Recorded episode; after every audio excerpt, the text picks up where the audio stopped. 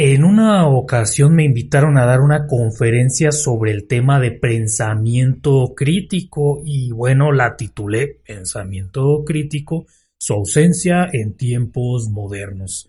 Ya sabes, porque sin título sientes como que, como que algo le falta a los títulos, ¿no? Y bueno, lo primero que me cuestioné fue, ¿por qué nos invitaron? Entonces dije, bueno, eh, tengo que pensarlo críticamente, por supuesto, que parte de los objetivos que tenemos en This Charming Quark justamente incluyen, aunque sea de manera indirecta, el fomentar pensar críticamente, entendiendo que esto no consiste en que alguien te diga cómo pensar, aunque fuera críticamente. Total que cuando estaba preparándome para este tema en particular, pues varias cosas me pasaron a hacer clic, digamos, porque aunque en realidad el proyecto de This Charming Quark es en principio un proyecto de divulgación científica, igualmente entraría en esta categoría más amplia al tratar temas de pensamiento crítico en Internet y en redes sociales en particular. Hasta ahí podía explicar por qué buscarnos a nosotros, pero me quedé con la duda de por qué se había vuelto tan relevante esta categoría de contenido donde cada vez más creadores se autodenominan como creadores de contenido de pensamiento crítico.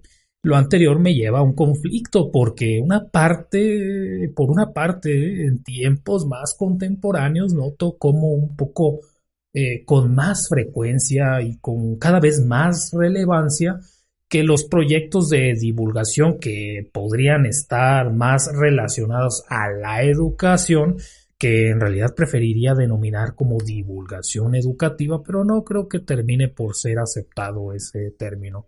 El punto es que estos tienden a desarrollarse en torno a perfiles que las personas pueden encasillar dentro de una determinada profesión, cosa que le facilita las cosas al público, por supuesto. Eh, por ejemplo, cuando se trata sobre contenido relacionado a la física, la audiencia espera hasta cierto punto que la persona o el equipo que esté detrás de este proyecto, pues espera que sean físicos, aclarando que no necesariamente sea una condición necesaria para que haya un proyecto de divulgación científica sobre estos temas, pero las personas consciente o inconscientemente tienden a encasillar a las personas dentro de una cierta profesión, de acuerdo a su contenido. De tal manera que, por ejemplo, canales que de pronto hablen de temas de química, eventualmente terminan siendo etiquetados como que, oh, ese canal habla de química, este canal habla de historia, este canal habla de filosofía y así por el estilo. Por otra parte, considerando que ser un pensador crítico no es necesariamente una profesión, o por lo menos hasta donde yo me quedé, pues no lo era, ni existe algo como una materia con ese nombre en la escuela, ni una carrera universitaria, por cierto, eh, no es como que todo creador se identifique con esa bandera, eh, termine, digamos, eh, siendo un profesional de la filosofía, como un ejemplo que se nos podría ocurrir, de tal manera que podría sorprender que surjan canales que hablan específicamente sobre estos temas. Podríamos pensar que incluso resulta hasta raro, por lo menos, que surjan categorías tan específicas en el rubro de la educación.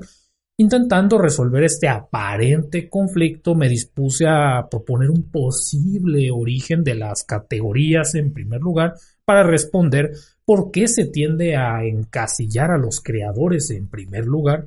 ¿Por qué la audiencia tiende a categorizar y a etiquetar a los canales? Como que, ¿por qué ciertas categorías resultarían entonces más específicas que otras, por ejemplo? Puedes ir planteando tu hipótesis en los comentarios antes de que propongamos nuestra explicación, pero de cualquier forma continuemos en ese tren de ideas.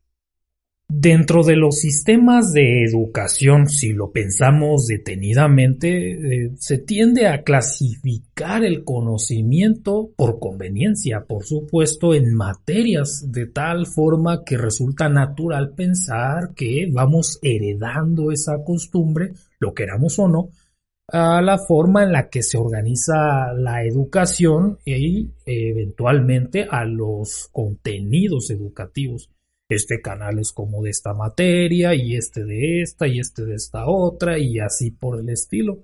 ¿Por qué estoy mencionando esto? Porque bueno, hay tipos de canales, repito, en particular los educativos, que si bien no se identifican con alguna materia propiamente dicho, sí hacen una labor, digamos, de realizar un cierto tipo de divulgación. Para empezar, no toda la divulgación o lo que entendemos por este concepto consiste de proyectos de divulgación científica.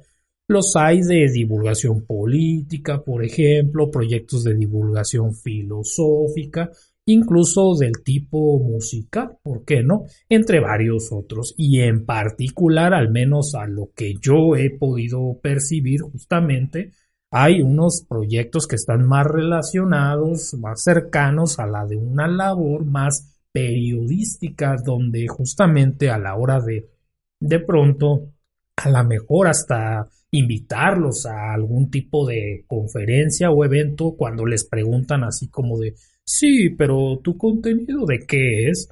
Dime un adjetivo para yo poder etiquetarte porque no estoy dispuesto o dispuesta a consumir tu proyecto como algo general, que pueda hablar de cualquiera de tus temas de interés, sino que necesito una etiqueta. Esa es una posible explicación porque puedes quizá entender que esto resulta en un tipo de problema en tanto que nos limita a pensar como de forma cuadrada en el sentido de que se espere que un físico solo interprete la realidad de forma física, un filósofo solo vea filosofía y un artista solo observe arte, sin muchas veces considerar que las categorías del conocimiento son formadas por conveniencia y sin sugerir que todo el mundo sabe de todos los temas, por supuesto que no, se termina por olvidar que el conocimiento es, en principio, continuo, como si el conocimiento fuera un mapa cuadriculado, pensémoslo así, por conveniencia, donde las personas se limitaran a estar dentro de un solo cuadrito porque es lo que conocen y esperan que el resto de personas pues, hagan lo mismo. Y aún así tener dificultades cuando existan personas que se atrevan a explorar el mapa como un todo, como lo que es. Sé que no es necesariamente una explicación histórica de cómo surge, al menos dentro de YouTube, que es donde más presencia intentamos tener eh, This Charming Quark al menos, pero han surgido este tipo de canales que se identifican a sí mismos como canales de pensamiento crítico que al promover o divulgar el pensamiento crítico tienden a ser perfiles más generales que específicos. ¿Y cuál sería entonces la diferencia con la divulgación? En lo que escribes tu respuesta pasemos a abordar el tema. Una de las principales diferencias que podemos identificar entre los canales de divulgación científica y los de pensamiento crítico es la forma en la que terminan de abordar o de tratar los temas. Mientras que en un canal de divulgación científica se suele hablar sobre verdades científicamente comprobadas, en los canales de pensamiento crítico se suele abordar la discusión desmitificando creencias sin fundamento, por supuesto, para fomentar el cuestionarse creencias dadas por ciertas. Lo anterior no significa que deba ser de una forma u otra el contenido de divulgación científica, digamos, eh, la parte donde no se incluya, eh, digamos, el hablar de mitos eh, de este tipo de cosas que se suelen creer, para nada, sino que dentro del pensamiento crítico, pues también se puede abordar estos temas de índole científica, pero no necesariamente de forma exclusiva.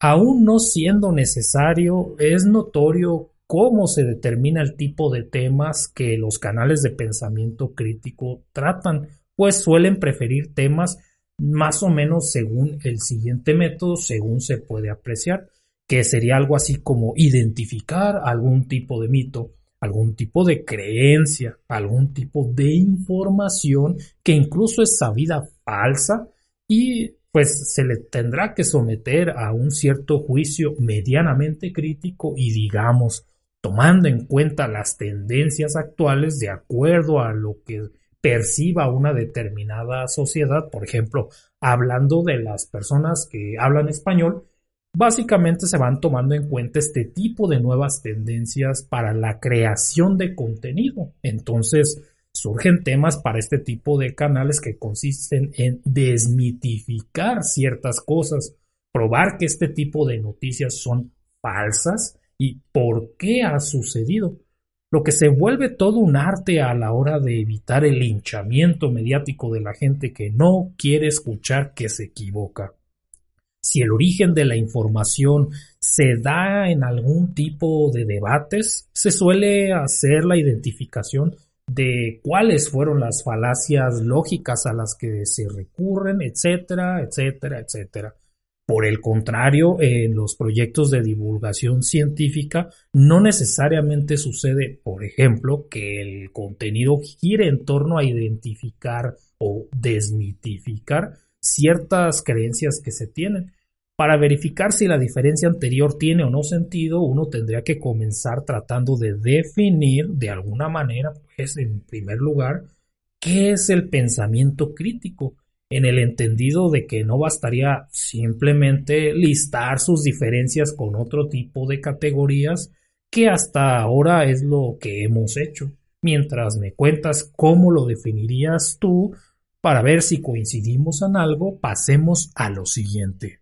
Intentar definir lo que es el pensamiento crítico, eh, podemos abordar primero un ejemplo eh, de cuando no lo usamos el pensamiento crítico. Para empezar, sobran cosas que simplemente damos por hechas y que nunca nos hemos puesto a pensar críticamente.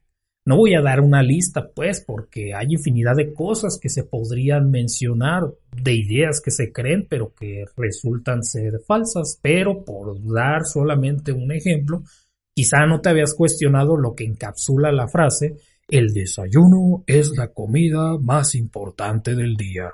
Y dicho completamente entre comillas, ¿eh? para empezar a cuestionar. Y a ver, eventualmente lo mencionaré si resulta cierto o no, ¿Y por qué? Obvio. Pero el punto es que actualmente todo mundo habla ya de lo que es el pensamiento crítico, pero a simple vista parece ser una necesidad más como de los tiempos modernos. Pero puede ser que no sea el caso. Empezando, claro, con el, bueno, todo el mundo, ¿no? Que solo lo dije para ver si estabas prestando atención, porque en realidad sería mejor decir que varias personas hablan del pensamiento crítico, ¿no? No podríamos generalizar tanto así. Sin embargo, aún sin ser algo moderno, sí está potenciado por la realidad en la que vivimos, donde básicamente estamos sumergidos en este mundo de grandes cantidades de información Quizá previo a la época de Internet, la cantidad de información no solamente no era accesible, sino que el total de información, accesible o no, era menor cantidad de información. También aquí quedó a deber, digamos, la fuente del siguiente cálculo para que ejercites tu pensamiento crítico. Ah, este, la vieja confiable, pero básicamente se ha estimado que han habido momentos donde se ha subido a Internet una cantidad mayor, digamos, eh, en unos días a todo lo que se tenía previamente, de manera que podemos ver la escala de tiempo en la que ha sucedido un crecimiento exponencial de la cantidad de información nueva que llega a Internet, ya sabes una tasa de crecimiento proporcional a la cantidad de ese momento, bla, bla, bla. Incluso si esto te resultara, por así decirlo, pues impresionante, porque pues podríamos llegar a olvidar que no toda la información es de la misma calidad. ¿Y a qué me refiero? Pues seguramente lo vas a poder anticipar y pues mientras tú me lo vas comentando, eh, sigamos con el tema. Cuando hablamos de la información en Internet, no siempre tomamos en cuenta que la información disponible puede estar duplicada para empezar, pero tampoco que toda la información que está disponible en Internet no necesariamente es verdadera o peor, pretenda pasarse por verdadera. Entonces hoy más que nunca es importante llegar a entender que el pensamiento crítico puede ser una herramienta para poder discernir entre lo verdadero de lo falso, dentro del mar de información al que estamos expuestos en todo momento, básicamente por el volumen de información a la que pues, resultamos estar expuestos. Buscando definir lo que es el pensar críticamente, podemos comenzar con lo que es pensar en primer lugar. Si recurrimos al diccionario o incluso a nuestra propia definición de lo que es pensar, así sin adjetivos, podríamos llegar a concluir que se piensa críticamente o no se está pensando. Lo que es menos probable es que una persona llegue a la conclusión de que pensar es simplemente recordar algo como una idea, un dato, una frase, de tal forma que lo des por respuesta cuando se te haga una pregunta arrojando esa información. Eso es algo que se puede hacer de manera artificial. Por ejemplo, con un motor de búsqueda, ejemplo, Google. Básicamente consiste en buscar dentro de una base de datos la información consultada para dar como respuesta la que más coincida con una cierta petición que se esté realizando. Considerando lo anterior, no decimos que un motor de búsqueda como Google esté pensando. Y de la misma forma, una persona que haga la misma secuencia, digamos, de tareas o de procesos mentales, no podríamos estar diciendo que está pensando. No sé, si me preguntan, eh, ¿de qué color es el cielo? Y lo único que hice fue buscar en mi base de datos colores del cielo azul y arrojar eso como respuesta, pues tendríamos que empezar a cuestionarnos si eso realmente cuenta como pensar. No sé tú, pero yo sospecho que eso no necesariamente es lo que podríamos concluir aún incluso estando dentro del campo de la denominada inteligencia artificial que por cierto es un término bastante amplio para englobar cierto tipo de subcampos de este género. Pero bueno, ¿qué es lo que tú opinas al respecto? Cuéntame mientras pasamos a la siguiente sección. Si lo piensas, mm, si buscaras en tus recuerdos cual si fueras un motor de búsqueda colores del cielo, pues quizás estarías realizando la acción siguiente buscar información dentro de recuerdos y al tener una asociación formada entre esa pregunta y una respuesta particular, posiblemente des como resultado el cielo es azul. Entonces pensar en realidad implicaría más procesos que solamente recordar, en el sentido de establecer un vínculo entre una pregunta y una respuesta. ¿Cuáles podrían ser estos procesos? Sería la pregunta a hacernos. Pues, por ejemplo, la adquisición, el procesamiento y la consolidación de datos, incluyendo, por supuesto, pensar o más bien pasar de los datos a la información. Recordando que datos e información pues no son lo mismo. Para luego pasar por ciertos filtros, para ver la veracidad de esa información, hacer un análisis, llegar a conclusiones y pues pasar por los pasos que típicamente se asocian al proceso de pensar. Cuando uno analiza el concepto de pensar críticamente, ahora sí, pues ¿a qué se hace referencia entonces? Si uno ve cómo toda la secuencia de pasos que debería llevar el pensamiento crítico, pues uno de pronto piensa ah, cómo eh, se realizan estos procesos y comienza uno a cuestionarse si el hecho de pensar y pensar críticamente, digamos, es necesariamente lo mismo, de tal forma que el adjetivo críticamente estaría pues de más. En otras palabras, de ser verdad lo anterior, que habrás de usar tu criterio para deducirlo, podríamos resumirlo diciendo que se piensa críticamente o no se está pensando. A estas alturas estamos dentro de un mar de información, un océano, pues, como mínimo, dentro de los cuales, pues, existen ciertos efectos donde uno de estos quizá inesperados, quizá no tanto sobre las consecuencias que tiene el hecho de tener tanta información accesible, pues eh, es uno de los que vamos a mencionar porque quizá no te habías puesto a pensar cómo se adapta nuestra memoria pues a los tiempos modernos precisamente. Hashtag es pregunta, espero que me respondas algo en la sección de comentarios, pero mientras vas escribiendo lo que viene a la memoria, pasemos al siguiente, digamos, al siguiente parte. El denominado efecto Google, aún admitiendo que desconozco si sea un término con el que el mainstream esté familiarizado, eh, pero que en tiempos de Internet no podemos seguir ignorándolo, es en realidad el nombre que se le da a otro término de origen pues más técnico, pero que pues precisamente es más fácil de recordar con el nombre de efecto.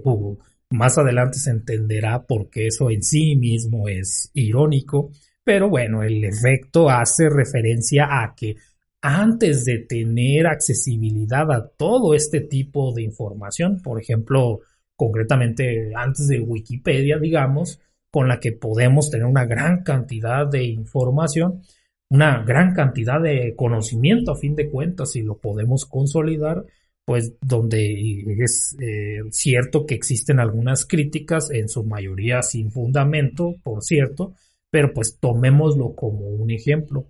Previamente, pues el proceso de enseñanza típico mm, requería que los estudiantes, las personas en general, pues tuvieran una cierta capacidad de memoria para recordar cierto tipo de información, porque pues en el día a día no necesariamente se iba a tener acceso a toda la información que alguien pudiera necesitar, como hoy lo podemos tener en cualquiera de nuestros dispositivos móviles.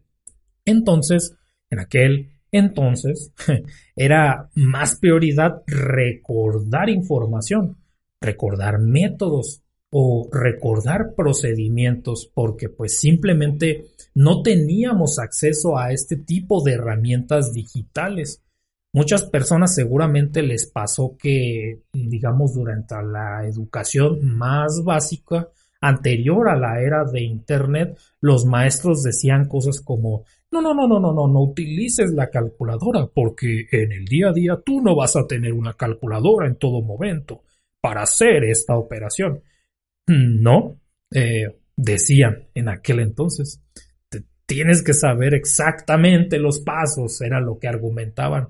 Y hoy en día, pues prácticamente todo el mundo tiene un dispositivo así en su bolsillo, una calculadora con la que pueden hacer todo eso y, muchas otras cosas más. Vaya, o sea, ¿quién diría que era más importante el aprendizaje que la memoria, verdad? ¿Quién lo hubiera imaginado? Entonces, no solamente es con las operaciones, lo mismo pasa con fechas, nombres, eventos. No tiene sentido empezar a listar todos y cada uno de las posibles cosas que puedes realizar, pero en particular nos podemos preguntar cómo modifica este efecto a nuestra memoria.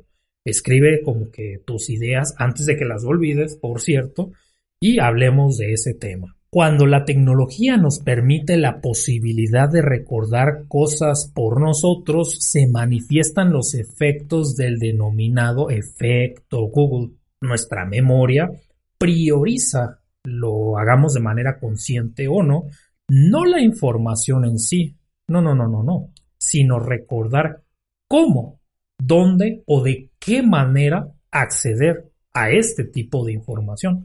Entonces seguramente te ha pasado que en lugar de decir, ah, este, yo sé que es el pensamiento crítico porque ya tengo un concepto o decir, ah, yo recuerdo cuál es el nombre del canal y más o menos recuerdo la miniatura del video que explica sobre esa información. Eso es más probable que suceda. Todos tendemos, aunque sea un poco, a memorizar ya no la información en sí, sino el cómo podemos acceder a esta. Ahora, si esto es benéfico o perjudicial, pues no es asunto de esta discusión en este momento. O, o, monólogo en el caso de que no pongas tu comentario y simplemente me dejes hablando solo, ¿verdad? Ah, la idea es plantear simplemente que hay personas que son inconscientes de que tal efecto existe, si de por sí, incluso teniendo la intención de procesar cierto tipo de información es difícil y de todos modos tendemos simplemente a caer a los efectos de estos mecanismos, podemos imaginar lo que sucede si aparte de todo se desconoce este efecto. En resumen, los efectos consisten en no recordar la información en sí, sino priorizar la forma en la que podemos acceder a ella. Ya, eso debería quedar claro. De alguna manera, podríamos pensar que se es especialmente vulnerable al ser una persona, digamos, sin que nadie se ofenda, pues promedio, ¿no? Y por promedio, refiriéndome a gente que no está dentro del mundillo ahí de las ciencias o de la tecnología, pero pues tampoco es como que por pertenecer a una comunidad u otra sea más o menos eh, inmune una persona a este tipo de efectos, porque en lo general sería como decir que un médico puede estar menos expuesto a enfermarse, por ejemplo. Sin embargo, el ya estar enfermos, eh, digamos en esta analogía, el conocimiento sí hace una diferencia y puede agudecer los efectos nocivos si no se toman en cuenta ciertas cosas.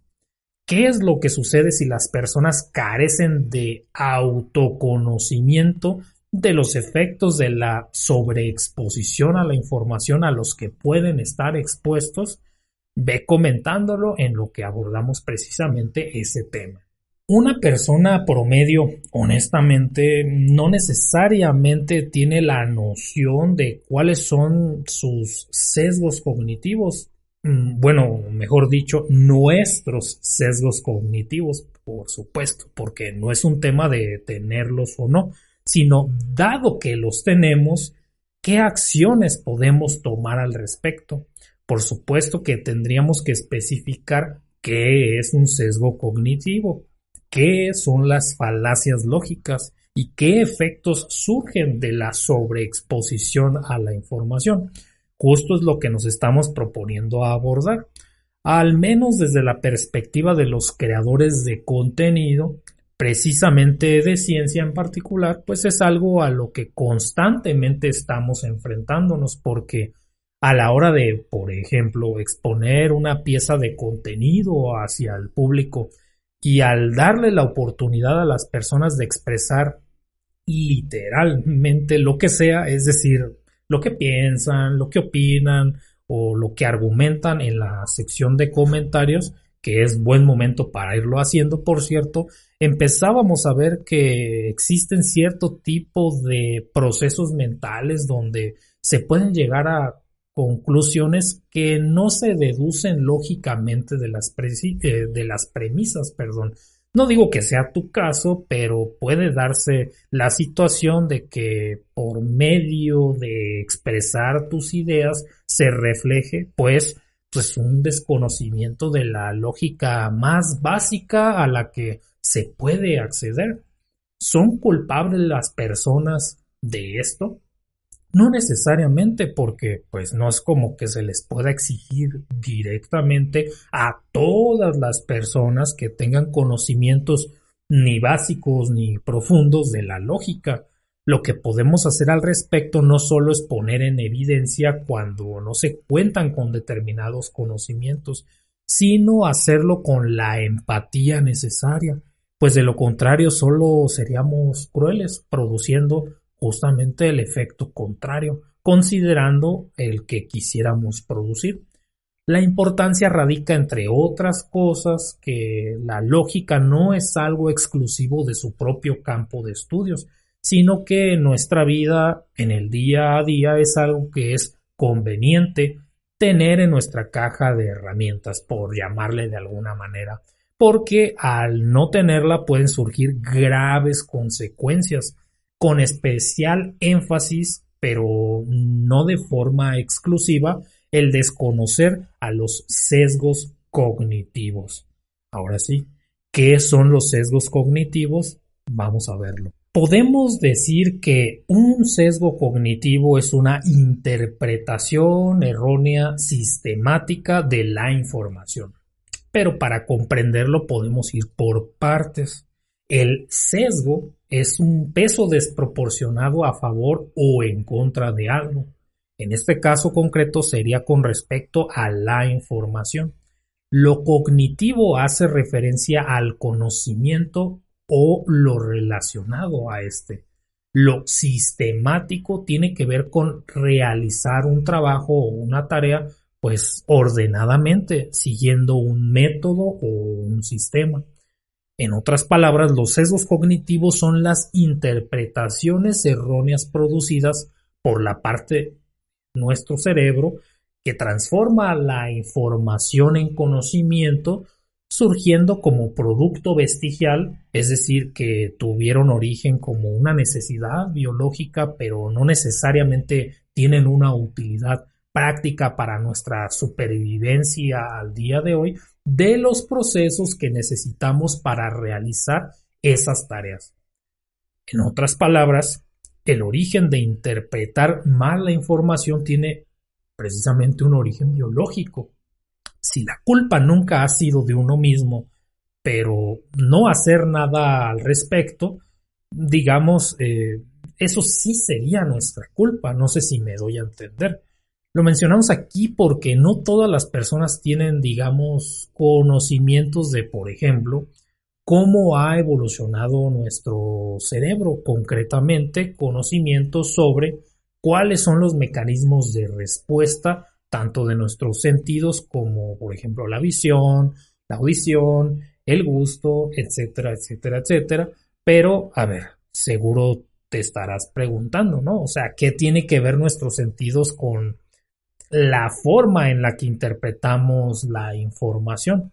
O sea, quizá esa relación no sea tan evidente y no la vea venir la mayoría de las personas.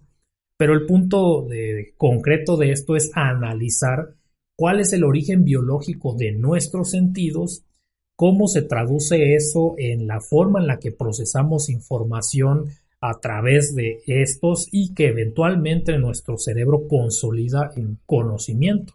Ese sería como a grandes rasgos el objetivo de expresarlo de esa manera porque a ver, o sea, mm, pero de alguna forma lo tendremos que ver, ¿no? Eso es lo que analizaremos a continuación. Que pueda parecer un tema que todas las personas dominan, resulta relativamente sencillo deducir que existe un desconocimiento sobre nuestros sentidos, más concretamente sobre su funcionamiento y origen, más allá de que sea un tema interesante, pues el problema radica en que si no entendemos la forma en la que funcionan nuestros sentidos, o mejor dicho, cuando no lo entendemos, pues eh, básicamente nos da bastantes problemas.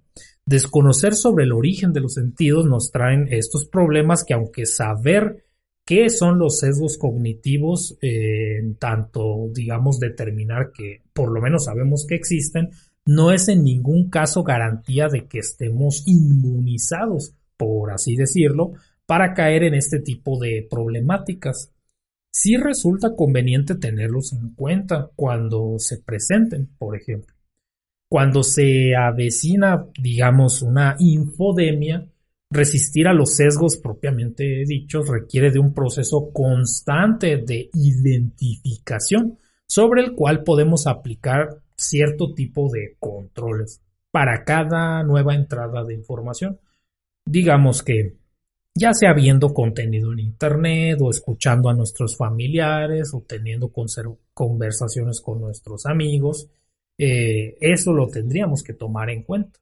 Si no somos conscientes de nuestros propios sesgos, pues tampoco podemos hacer mucho al respecto para hacer algún tipo de corrección, ni para evitar distorsionar la información al formar nuestro conocimiento. Por si fallar en la identificación de nuestros sesgos no fuera suficiente problema, se suele desconocer el concepto de, por ejemplo, la metacognición. Metacognición, como el nombre lo sugiere, se podría traducir como más allá del conocimiento, o mejor aún, el conocimiento sobre el conocimiento. Puedes seguramente entender por qué es importante. En lo personal, prefiero explicar lo que es la metacognición en términos de programas computacionales, de programación, pues. Normalmente podríamos pensar que un programa de computadoras está diseñado de tal forma que se dedica a un asunto particular, o sea, recibe ciertos archivos o recibe ciertos datos en general, ¿no? Hará determinadas cosas, nos devuelve otras y más o menos pues, funciona así de tal manera que seas un experto en informática o no lo seas, mm, podemos imaginar que esa es la forma en la que a grandes rasgos la gente pudiera entender qué es un programa de computadoras.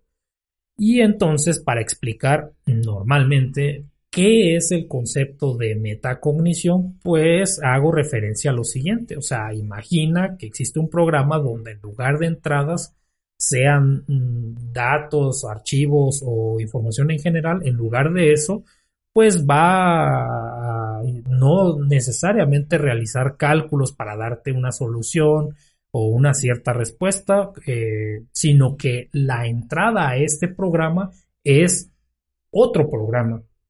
Puedes comenzar más o menos a visualizar a dónde voy con este tipo de analogías.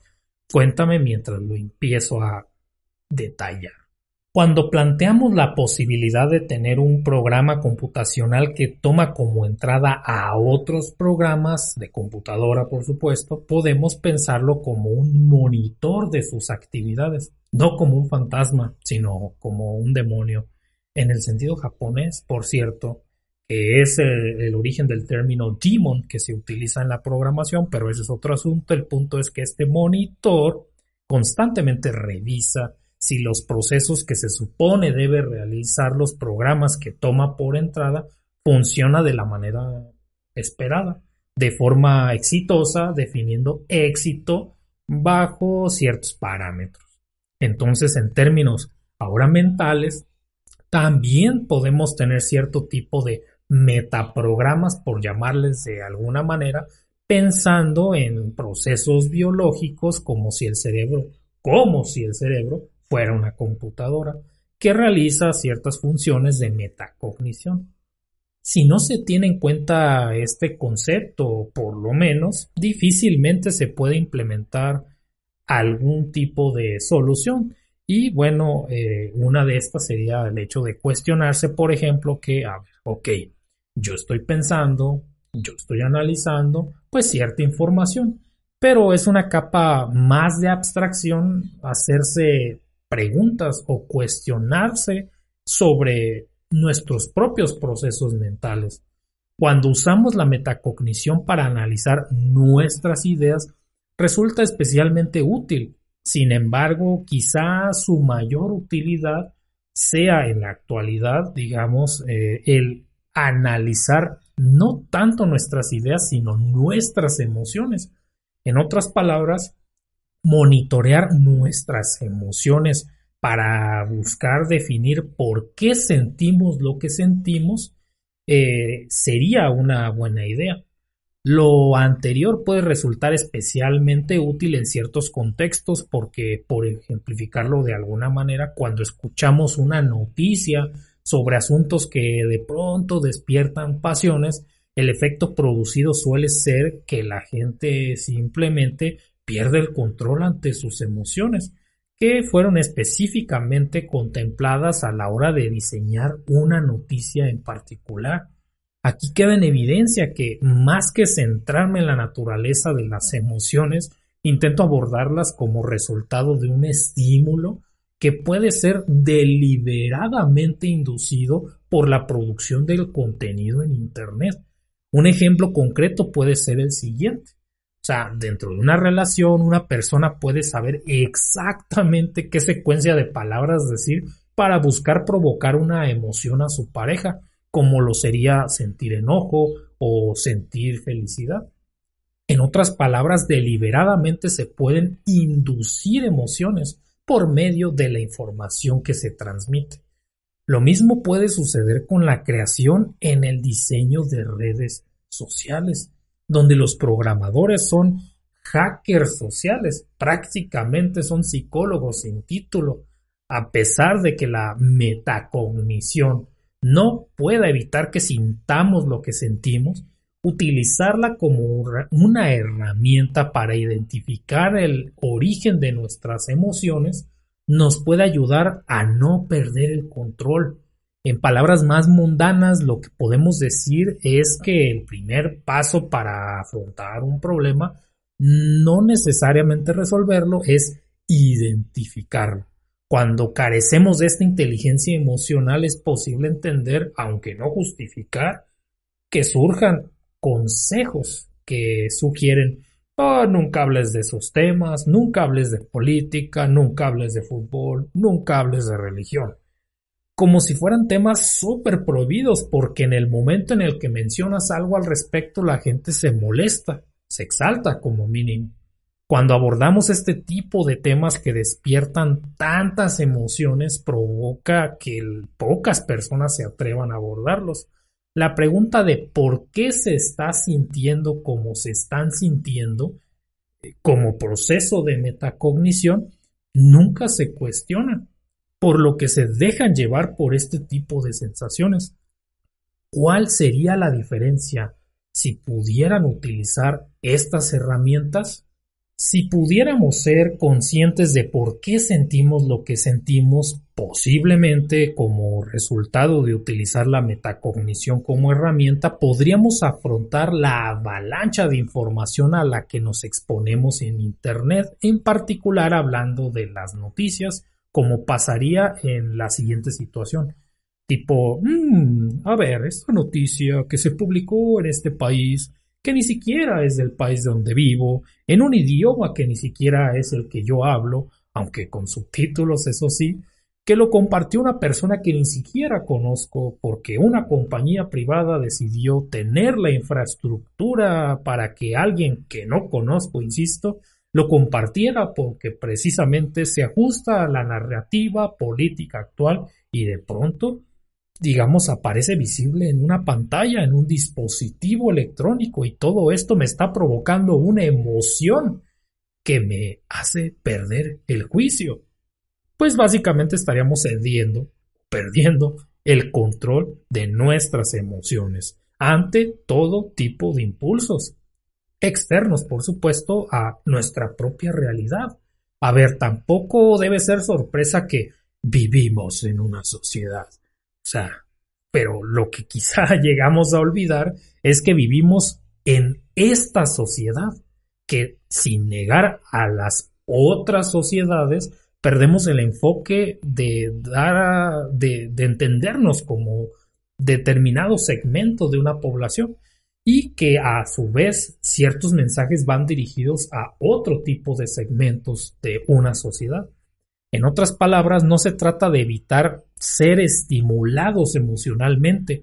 El tema es que el conocimiento de cuál es el proceso de cómo se dispara este tipo de emociones, de pensamientos, por ejemplo, o de ideas, no prevendrá que las tengas o que no las tengas, pero el hecho de que puedas tener la capacidad de analizar lo que se está pensando y lo que se está sintiendo debido a estos estímulos externos, nos puede permitir no evitar sentirlos, sino cuestionarnos sobre estos mismos para poder Eventualmente, claro, este, ya en una mayor tranquilidad, pasando esta avalancha de emociones, pues nos va a permitir tomar decisiones sobre cómo actuar sin llegar a perder el control. Pero entonces la pregunta legítima y tendría que ser necesariamente, pues, cuáles serían las consecuencias precisamente de carecer de la metacognición como una herramienta. Quizá ya estás adelantándote en los comentarios, pero pasemos a eso. Poniéndonos en el lugar de una persona que no cuenta con la capacidad de la metacognición, suponiendo que ignore la existencia de sus sesgos cognitivos, de forma que no pueda comprender cómo funciona su, pensamiento en particular, puedes imaginar que esto puede representarle una debilidad. Una debilidad frente a qué adversidad nos podríamos preguntar. Imagina que, por el contrario, una segunda persona que cuenta con estas herramientas decida utilizarla para manipular a la que carece de esta habilidad. Sería en este contexto que podríamos decir que estaría en desventaja con respecto a quien sí la tiene. Precisamente lo mismo puede suceder, y de hecho sucede, cuando son corporaciones las que hacen uso de estas herramientas que mediante la implementación de plataformas digitales se aprovechan de nuestros sesgos para, entre otras cosas, mantener nuestra atención dentro de las redes sociales. Incluso se ha abordado el tema en documentales donde, irónicamente, antes que formar argumentos, intentan persuadirnos apelando a nuestros miedos para convencernos de los aspectos negativos. En otras palabras, hacen uso de los mecanismos que están exponiendo en primer lugar. Si lo que te cuento te provoca miedo, es posible que también produzca ese mismo efecto, pero de cualquier forma debe quedar claro lo siguiente. Una persona que no entienda sus puntos débiles quedará a merced de las redes sociales, como lo han manifestado las mismas personas que las han diseñado, y esto no es para nada un misterio. ¿eh? A lo largo de la historia de las redes sociales, digo, ya sea Facebook, Instagram, WhatsApp, etcétera, se han utilizado estos sesgos a su favor al incluir mecanismos que los exploten dentro de los diseños que permiten el funcionamiento de estas aplicaciones. Utilizan nuestras vulnerabilidades para poder amplificar las métricas que más le beneficien, donde podemos inferir cuáles son, aunque no tengamos certeza al respecto. ¿eh? Un ejemplo concreto de cómo se usan los sesgos cognitivos a su favor serían los sistemas de notificaciones, porque cuando las personas recibían algún tipo de notificación en lugar de simplemente informar al usuario diciendo algo como fulanita persona comentó esto en fulanita publicación, de tal forma que sea todo lo que necesitaríamos saber escrito dentro de la misma notificación para que no tuvieras que acceder a la aplicación, suponiendo que la notificación se recibió por correo, digámoslo como un ejemplo. En lugar de eso te notifican diciendo fulanita persona dijo algo en tu foto para saber qué dijo, ingresa a la aplicación. En el ejemplo anterior, dentro del diseño del sistema de notificaciones se estaría recurriendo a nuestra curiosidad, más específicamente a nuestro miedo de estar perdiéndonos de algo, lo que se suele llamarse como FOMO, el Fear of Missing Out, donde este es solo un ejemplo nada más. Entonces, constantemente las aplicaciones están luchando, digamos, por nuestra atención y para lograrlo van a explotar cualquier forma que sea posible este tipo de vulnerabilidades. Terminar una sección con pregunta inconclusa para apelar a la curiosidad de la audiencia. Ups, perdón, creo que eso no se suponía que lo leyera. Ah, ya. ¿Con qué objetivo quiere tanto una red social nuestra atención? Eso es lo que nos tendríamos que preguntar. Una de las razones por las que las redes sociales en particular explotan nuestras vulnerabilidades cognitivas es para poder maximizar sus métricas. con el tiempo que pasamos utilizando el servicio nos podemos dar cuenta cuáles son estas métricas porque solamente les benefician en primera instancia a sus propietarios. Esto nos lleva o nos llevaría a uno de los términos que quizá no tan sorpresa para las personas que se dedican un poco a la parte de computación, pero quizá sí para el resto del público es el concepto que ya se ha vuelto prácticamente omnipresente, que es el del algoritmo. Un algoritmo, hablando matemáticamente o computacionalmente, es un tipo de especificación de procesos, como en una receta de cocina, donde se especifican las posibles entradas y salidas de un proceso, como en la fabricación de un producto así como las posibles decisiones a tomar al presentarse ciertas condiciones, como al tener que tomar pues decisiones de acuerdo a los eventos que van ocurriendo. Lo podríamos súper simplificar aún más porque no voy a entrar en los detalles, al menos no en esta ocasión por lo menos, al decir que un algoritmo es una serie de pasos que establecen condiciones para tomar decisiones al respecto sobre lo que entra y lo que sale de un determinado proceso. En el caso específico de un programa de computadora, pues un algoritmo, en, otras palabras, pues eh, las entradas suelen tener cierta información, donde dependiendo si se cumplen ciertas condiciones, habrá de tomarse una cierta ruta u otra, lo que a su vez determina un flujo de procesos dando un resultado al final. Eso es como una versión muy simplificada de lo que pudiera hacer el algoritmo. Cuando las personas en Internet hablan del algoritmo, en particular los creadores de contenido, a lo que se refieren por el algoritmo es más concretamente a la toma de decisiones de las plataformas digitales que operan según la información, el perfil y los comportamientos de todos los usuarios todo lo anterior se puede recolectar de un usuario originalmente sin su consentimiento, pero que, bueno, igual firmar los términos y condiciones sin leer, pues no cuenta precisamente como dar un consentimiento, ¿verdad?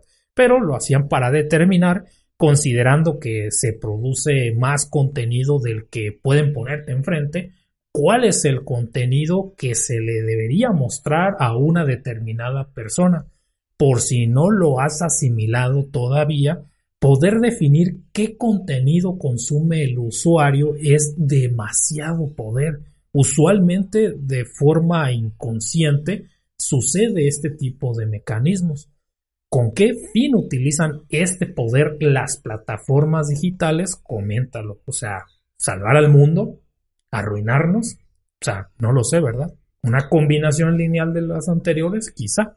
Cuéntanoslo. Si tú eres creador de contenido, sabrás qué determina qué contenido se le muestra a qué persona. Y ahora, sin entrar en tantos detalles, no es como que se sepa públicamente cuál es la forma en la que se muestra el contenido por ciertas razones que hasta cierto punto tienen sentido.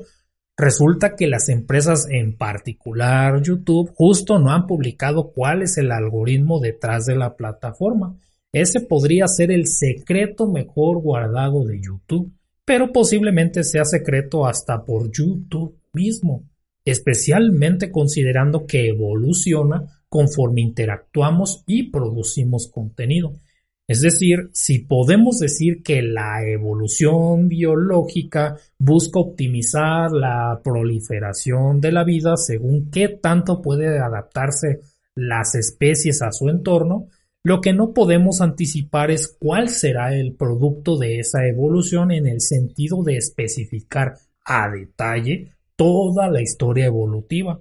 Justo eso pasa con el juego de la vida, donde por más simple que sean sus reglas, el destino último de lo que puede pasar se dice indecidible, de tal manera que no existe una forma de predecir lo que sucederá en última instancia a partir de un conjunto finito de condiciones iniciales.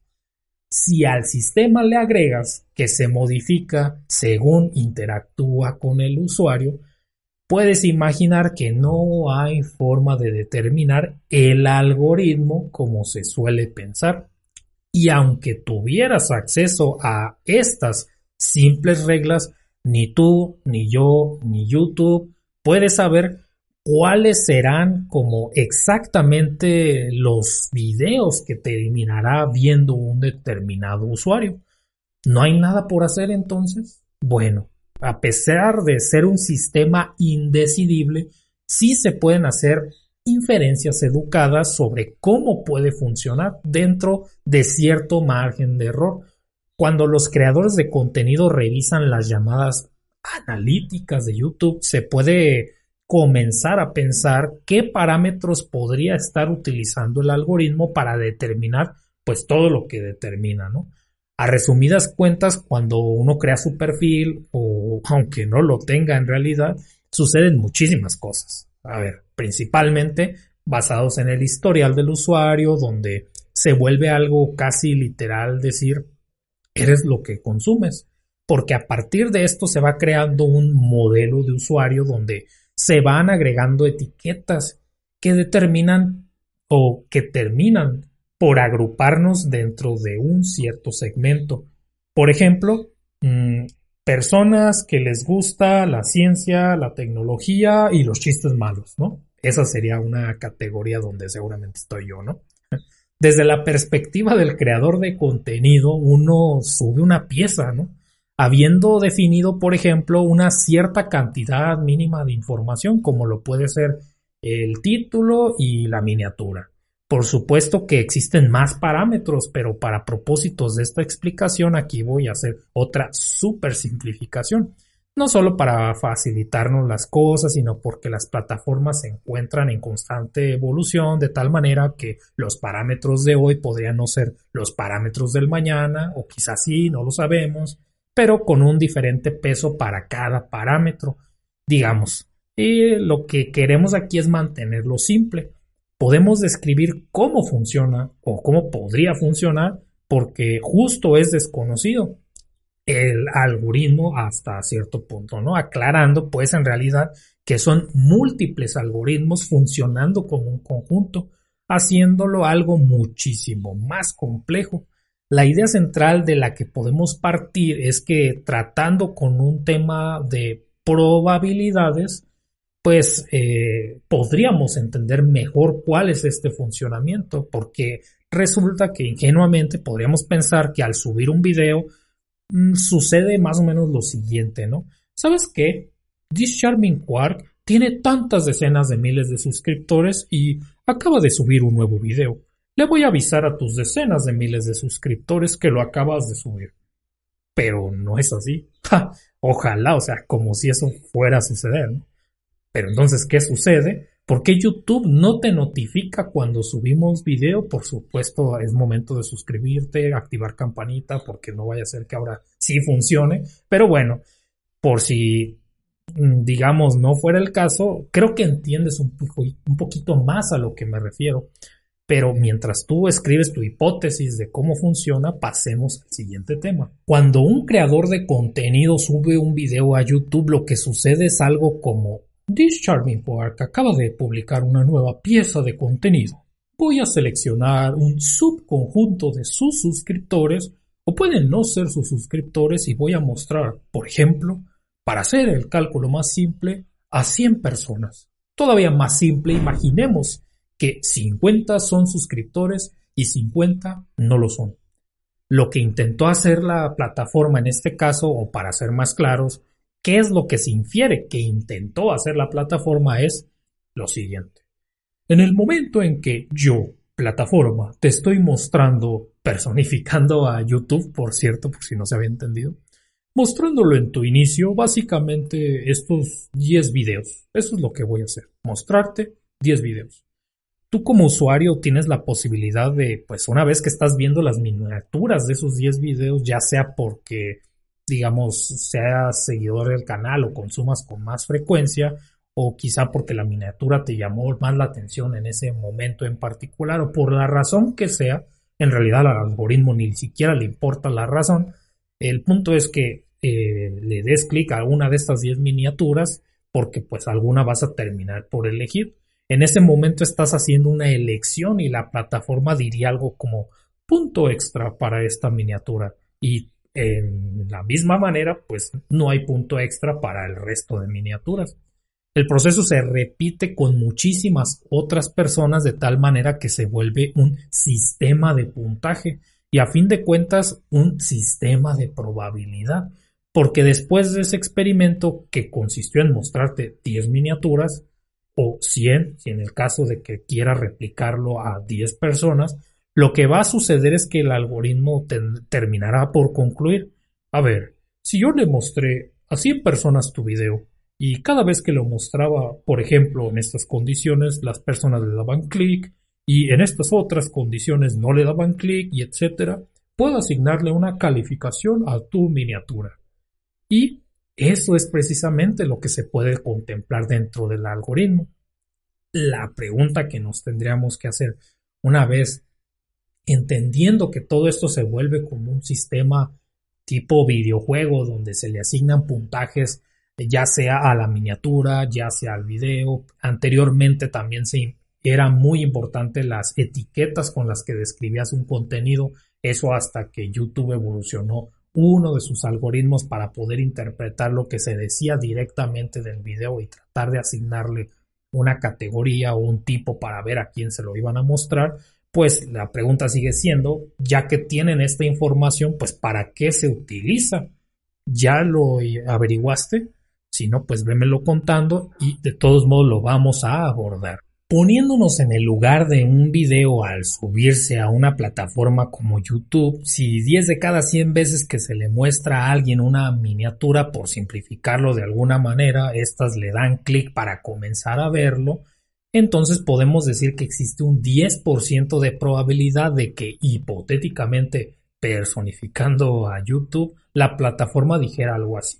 Si yo tomara otro conjunto de potenciales usuarios, ese nuevo conjunto tendrá posiblemente un 10% de probabilidad también de que le den clic a ese video. El problema se complica cuando de pronto no eres el único creador de contenido, evidentemente, y habrán otras miniaturas que tengan, digamos, un 20% de probabilidad. Lo que podemos inferir aquí aclarando que no es algo que se sepa de manera pública, es que la probabilidad de una de tus miniaturas sí es un parámetro que el algoritmo puede tomar en cuenta, porque eso se les muestra a los creadores de contenido en las analíticas de YouTube. La cuestión no ha sido si es un parámetro o no, sino qué peso tiene ese parámetro con respecto al resto de parámetros que puede estar utilizando la plataforma como un conjunto digamos, pueden ser el tiempo de reproducción, la frecuencia de publicación, duración total, total del contenido, etcétera, etcétera, etcétera. Entonces la plataforma tiene que tomar una decisión porque al mismo tiempo está compitiendo con otras plataformas y obvio el negocio de YouTube pues no es la caridad, ¿verdad? Claro que no. Si por ejemplo dijera ¿Sabes qué? Quiero mostrarle a todos mis usuarios puros videos donde la probabilidad de que si ven la miniatura le den un clic con 1% de probabilidad, pues esta probabilidad tan baja de repente no me va a interesar, pues por más que te ponga videos con esa probabilidad tan baja, no le vas a dar clic a ningún video. Justo eso es lo que determinaría esa probabilidad. Lo que posiblemente suceda con un usuario si YouTube tomara ese camino sería pues algo como que, a ver, si el usuario dice, ¿sabes qué? No hay nada que ver en esta plataforma, yo como usuario que puedo elegir dónde poner mi atención, pues me voy a cambiar a Facebook, o mejor me voy a cambiar a Instagram, o mejor me voy a cambiar a WhatsApp. Digo, spoiler, le pertenecen a la misma compañía, porque pues no sé si lo sabías, todos son de Facebook. Eh, bueno, pues el punto es que la plataforma en sí misma está optimizada para que no abandones la plataforma. Y pues deberías preguntarte, ¿por qué tomarse tantas molestias al respecto?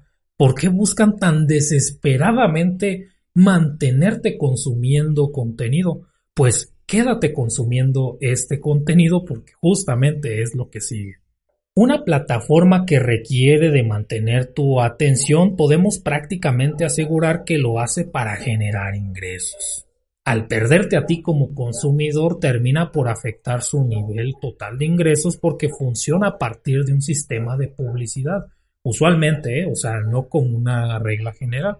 Bueno, pues ¿qué sucede? Que el algoritmo de esta plataforma va a priorizar por una cuestión meramente mercantilista aquellos videos que con mayor probabilidad, habiendo realizado los experimentos necesarios con una cantidad reducida pero significativa de personas, demuestren tener la mayor probabilidad de que al ser mostrados a un usuario, digamos a ti por ejemplo, le des clic y procedas a verlo, que ojo aquí es un subconjunto de todo lo que puede utilizar YouTube.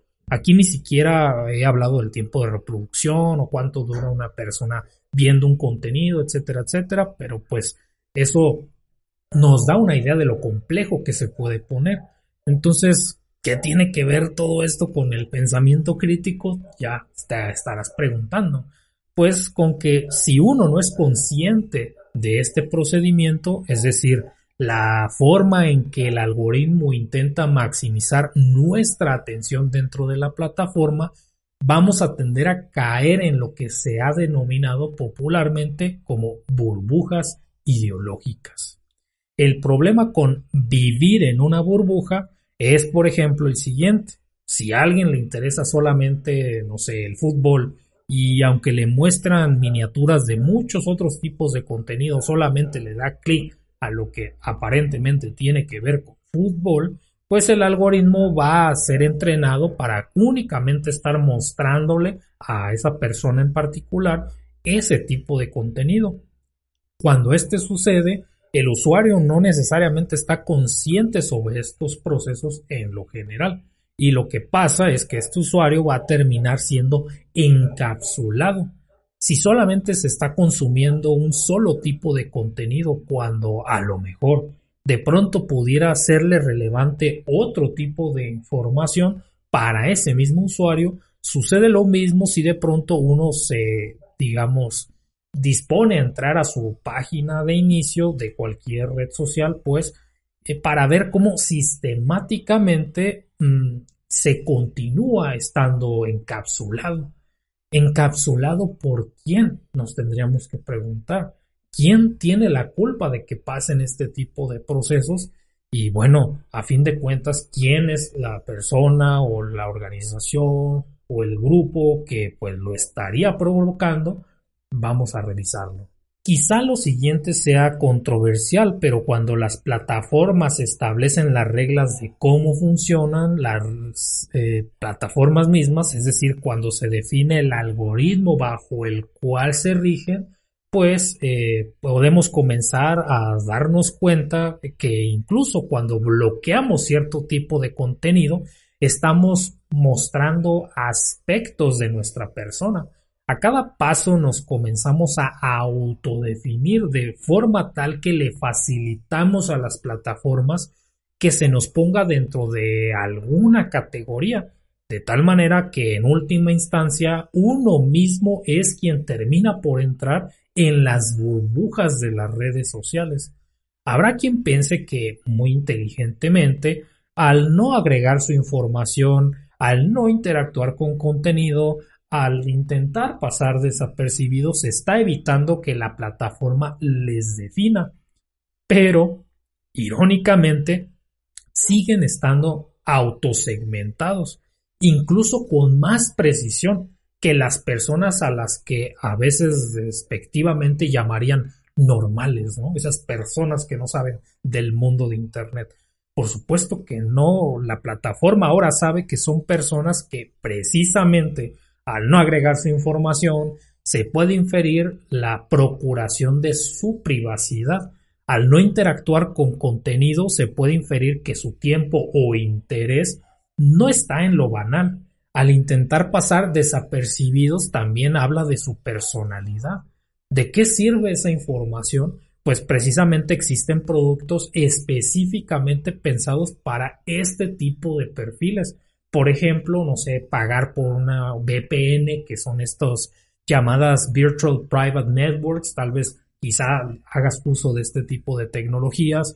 Por ejemplo, el uso de wallets digitales para las criptomonedas e incluso usar navegadores especializados orientados a la privacidad, como podría ser Brave, digamos.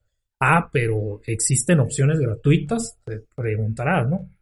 Pues entonces podemos imaginar quién es entonces el producto si estamos hablando que es gratuito. Siempre habrá formas para que una plataforma pueda asignarte etiquetas para venderle publicidad a terceros para que pues eh, eh, podemos imaginar que hasta cierto punto ese proceso es inescapable. La cuestión aquí no es si será segmentado, sino que es importante ser consciente de los mecanismos por lo que uno mismo termina por ser autosegmentado. La autosegmentación es un concepto que también es beneficioso pues para las mismas plataformas. Es decir, mientras las plataformas puedan definir cajitas y poner a los usuarios en estas cajitas, pueden ofrecer con mayor facilidad a las personas que pagan por anuncios dentro de las plataformas, pues eh, eh, como suele ser el caso. Si uno intenta hacer un anuncio, por ejemplo, un mercadólogo podría decir, ¿sabes qué? Yo quiero dirigirme a personas que viven en la Ciudad de México, que son mayores de 25 años, hombres, no sé, por alguna razón que no tengan hijos y por alguna razón que tengan intereses en deporte, pues lo pueden hacer por completo. Quizá no pueda especificar individuos a los cuales mostrar publicidad, pero sí categorías a las que los individuos pertenecen, de acuerdo a esta segmentación. Se puede agregar la cantidad necesaria de etiquetas para que todos los usuarios eh, básicamente estén segmentados. Las personas que están interesadas en vender un producto o ofrecer un servicio, quizá para ese segmento, pues con mayor probabilidad pueden mostrarles anuncios a este tipo de personas y esperar que les sea de relevancia para luego adquirir estos productos o contratar algún servicio, ¿no? Esa es la manera o el mecanismo con el que terminan funcionando las plataformas en general. No por completo, no necesariamente, y con la posibilidad de tener pues variaciones en el funcionamiento, por supuesto. Pero el punto es que sin importar cuál sea el algoritmo en específico, viven a partir de ofrecer la posibilidad de tener anuncios, publicidad, pues. ¿Qué pueden hacer, digamos, eh, gracias a conocer plenamente a sus usuarios? Entonces, el hecho de que seamos conscientes de que eso sucede es entender que toda la infraestructura estará diseñada para justamente caer en estas burbujas ideológicas por nuestra propia cuenta, de tal manera que puedan darte todas las facilidades para ser autosegmentado.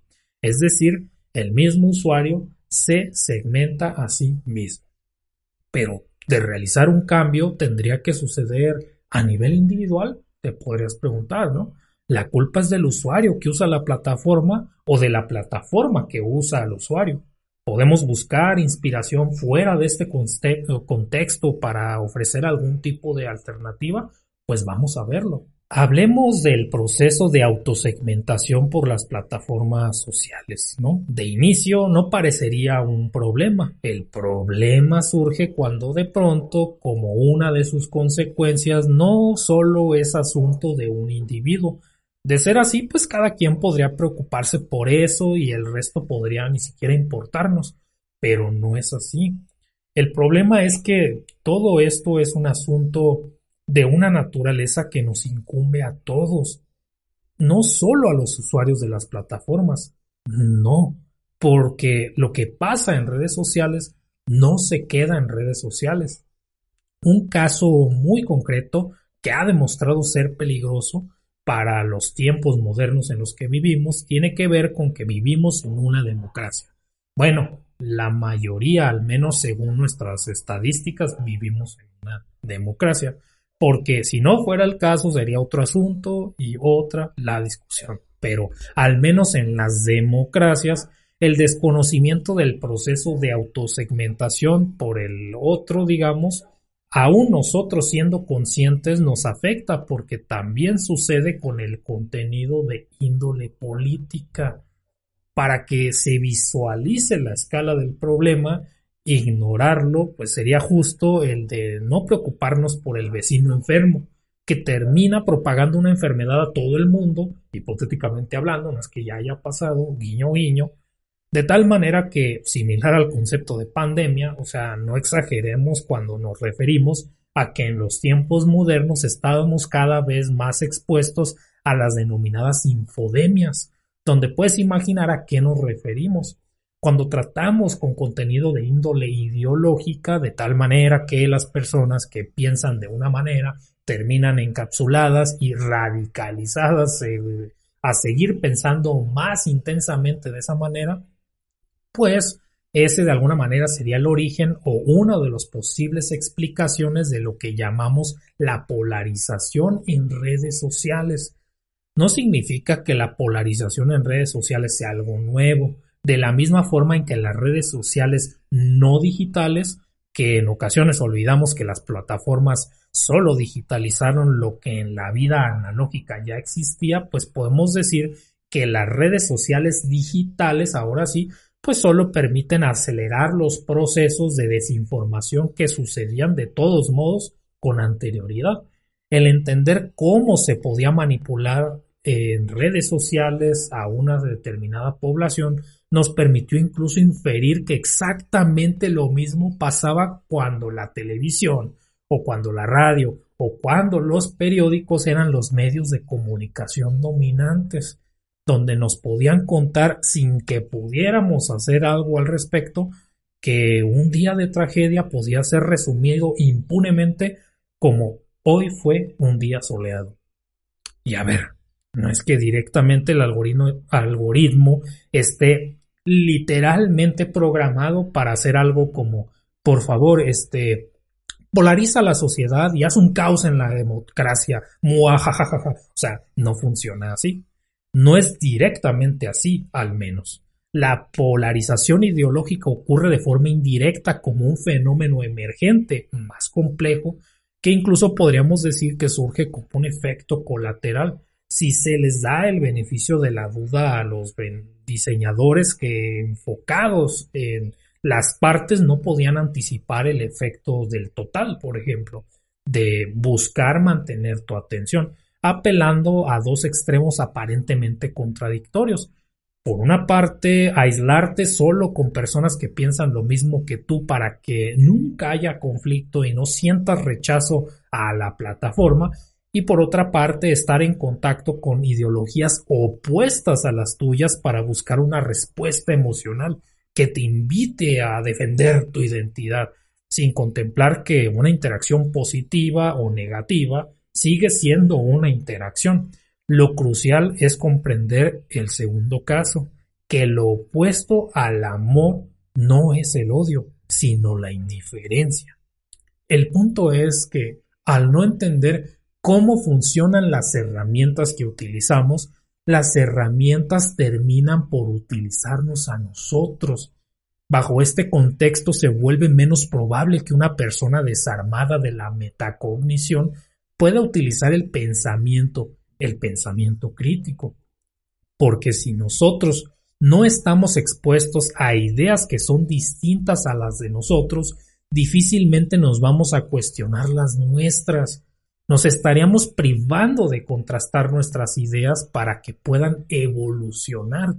En el momento en que estemos en un círculo donde todo mundo diga, sí, es que el desayuno es la comida más importante del día, regresando al tema, quizás sea un buen momento para estar por lo menos cuestionando el por qué. De hecho, ¿por qué? En algún momento en los Estados Unidos había una sobreproducción de naranja y esta sobreproducción de naranjas estaba también ligada a los acontecimientos de la Segunda Guerra que permitió, por ejemplo, pues poner eventualmente jugo de naranja. Porque aun cuando hay gente que piensa que el jugo de naranja siempre se ha tomado, pues no siempre ha sido así. Eventualmente fue un producto de una determinada empresa para decir, a ver, como ahora tenemos muchas naranjas, inventemos que la naranja debe consumirse en jugo. Pero eso no era suficiente porque tenían que hacernos creer que esto debía ser así. Unas cuantas campañas de marketing después, listo. Se nos grabó que debía ser de esa manera. Con el cereal pasó exactamente lo mismo a través de campañas de marketing que ni siquiera son del país de origen, por cierto, hablando de Latinoamérica, por dar algún caso particular, se hizo esto por intereses meramente mercantilistas. Hubieron personas que diseñaron las estrategias necesarias para que se asocie el cereal con el desayuno, haciendo que pensemos que el desayuno es, como lo ha repetido muchísimas personas a lo largo de ya bastantes años, que la comida más importante del día es el desayuno.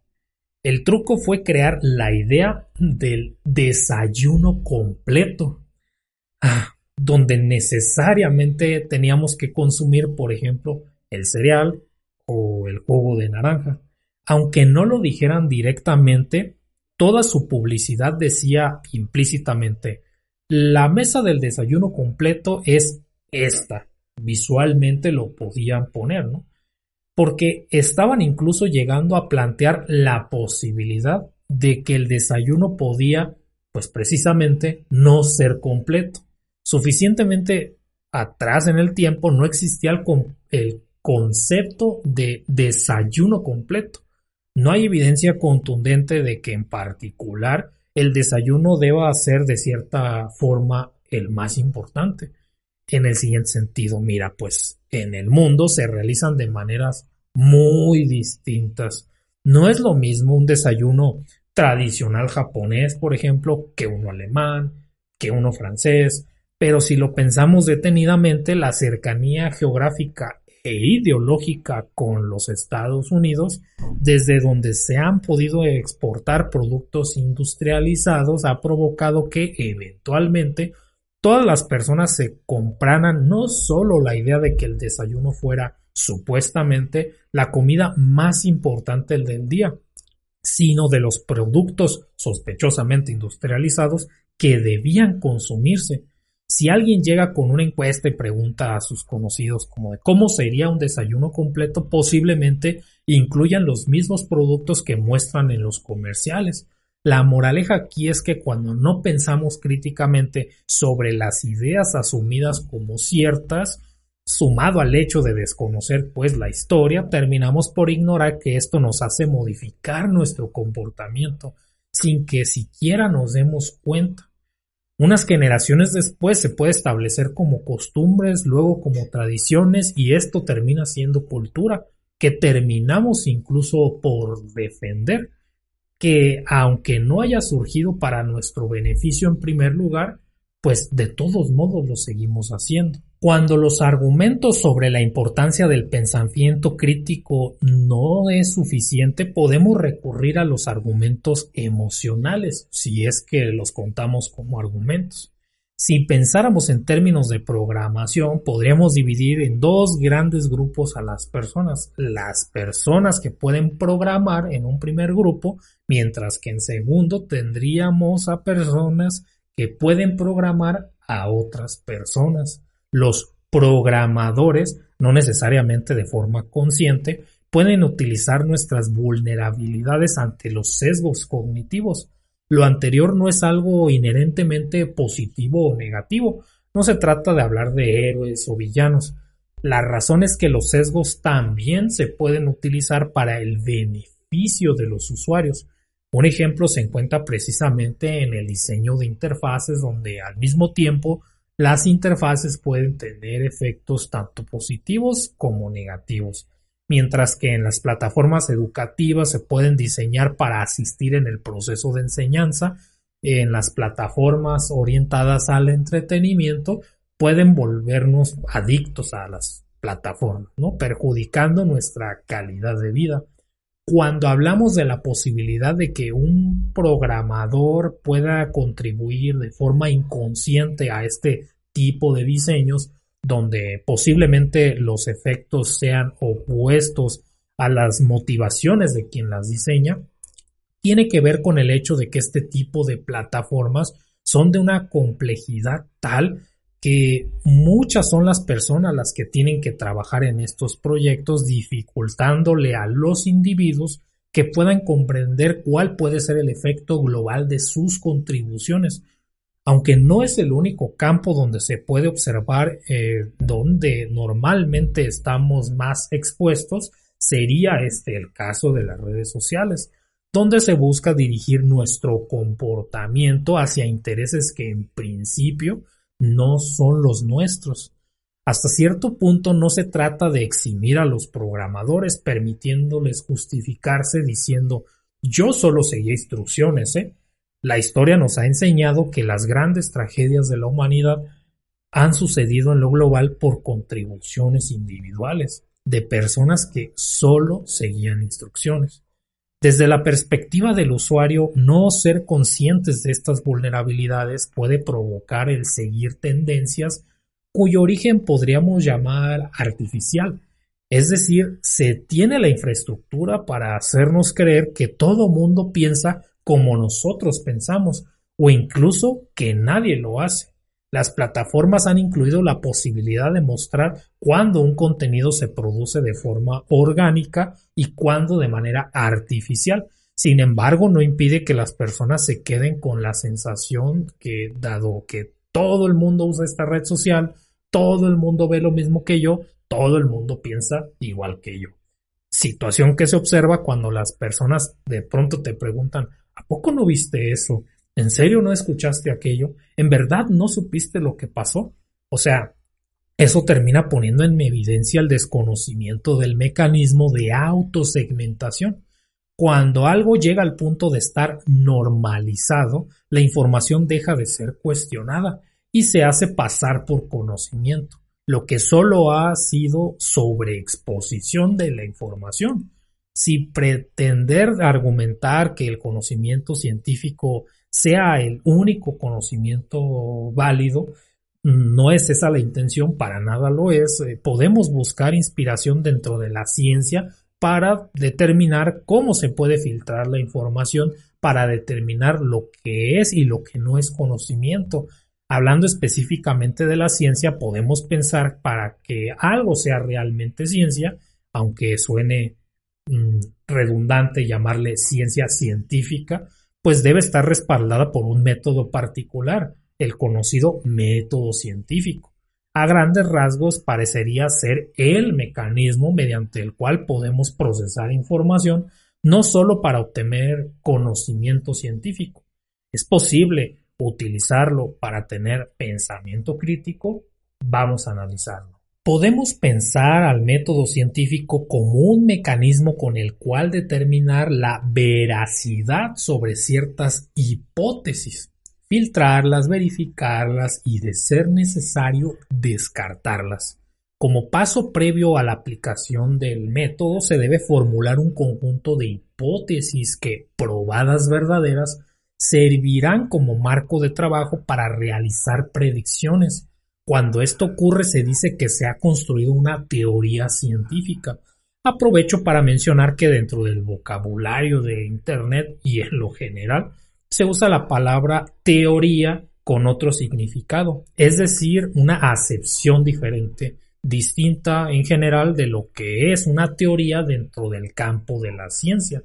Lo anterior se pone en evidencia cuando las personas utilizan expresiones del tipo pero solo es una teoría, ¿eh? Como forma de invalidar un argumento para cualquier discusión, ¿no? Cuando las personas usan la palabra teoría en este contexto, en realidad se refieren más bien a una hipótesis, cuando no es correcto usarlo así, ¿no?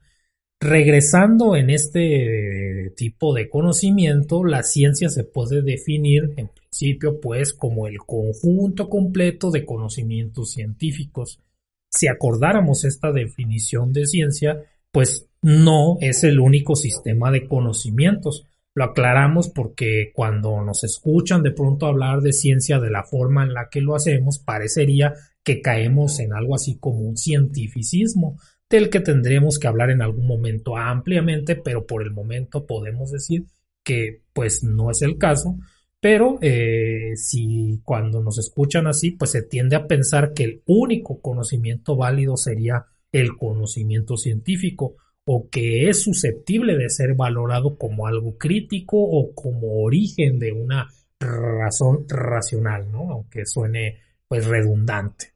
Aclaro que no es único. Podríamos tener una duda legítima como, bueno, pero entonces, pues, ¿cómo yo, sin que me dedique a la ciencia o a la tecnología, pues, ¿cómo puedo saber si un determinado sistema de conocimientos en particular o quizá de creencias, que es lo que tendríamos que valorar, en el que estoy confiando es susceptible de tomarse como cierto hasta que se demuestre lo contrario, por lo menos utilizando, digamos, el pensamiento crítico. O sea, justamente esa es la cuestión que tendríamos que abordar para ver si el método científico pudiera servirnos para estos propósitos. Uno de los principales problemas que impiden utilizar el pensamiento crítico en todo momento es que ciertamente uno no puede ponerse a pensar críticamente sobre absolutamente todo. En algún momento estaremos limitados a tener que recurrir a la confianza. Algunos detractores dirían en ese momento, ajá, lo sabía, yo tenía razón. Sin embargo, debo puntualizar que no significa que debamos confiar por confiar. A pesar de lo anterior, habría personas que utilicen este pseudo argumento cuando justifiquen la confianza que le otorgan a ciertas personas, ideas o instituciones. Su razonamiento suele estar centrado en que, según estas personas, aunque seas científico, en algo tienes que creer lo que en realidad están queriendo decir es, tienes que tener fe de la misma forma que yo la tengo. A primera vista hasta parecerían tener razón, ¿verdad? Porque uno no se va a poner a replicar absolutamente todos los experimentos, replicar todos los análisis o repensar profundamente todas las ideas, ¿verdad? Relacionados a los descubrimientos de otras personas, ni siquiera dedicándose pues a la ciencia. Un ejemplo sería más o menos el siguiente, o sea, imagina que vas conduciendo un vehículo como algún, cualquier automóvil y pues eh, en algún momento necesitas tomar una decisión sobre, por ejemplo, estando a punto de tener algún accidente, necesitar decidir si te vas a la izquierda o te vas a la derecha, ¿no? Por simplificarlo de alguna manera porque pues de lo contrario va a provocarse este accidente. Entonces, en este tipo de situaciones límites, nada más por poner un ejemplo, es irreal pensar que te vas a detener a decir, a ver, déjalo pienso. El motor del auto se diseñó así, fue construido de esta manera, eh, las llantas eh, tienen una tracción de tal punto, las bolsas de aire y, y bla, bla, bla, bla, bla. Y pues no, ¿verdad? Por supuesto que no vas a hacer eso, o sea, la decisión la necesitarás tomar en ese momento. En ciertas circunstancias uno debe tomar decisiones, sean urgentes o no, sin que implique ponerse a cuestionarse absolutamente todo. Pero estamos poniendo una situación límite, ¿no? Entonces, no entra en contradicción lo que acabas de decir con el argumento de que debemos ejercer el pensamiento crítico Mira, veramos que no es necesariamente ese el caso, que precisamente lo abordaremos a continuación. Cuando se habla de tener fe como sinónimo de tener confianza, antes que pensar de forma crítica para hacer uso de la razón, nos podemos dar cuenta de que normalmente se entiende por confianza algo muy distinto entre quien acepta la fe y quien ejerce la razón. Para empezar, es incorrecto asumir que tener fe o tener confianza en un sistema sea equivalente. No, no lo es.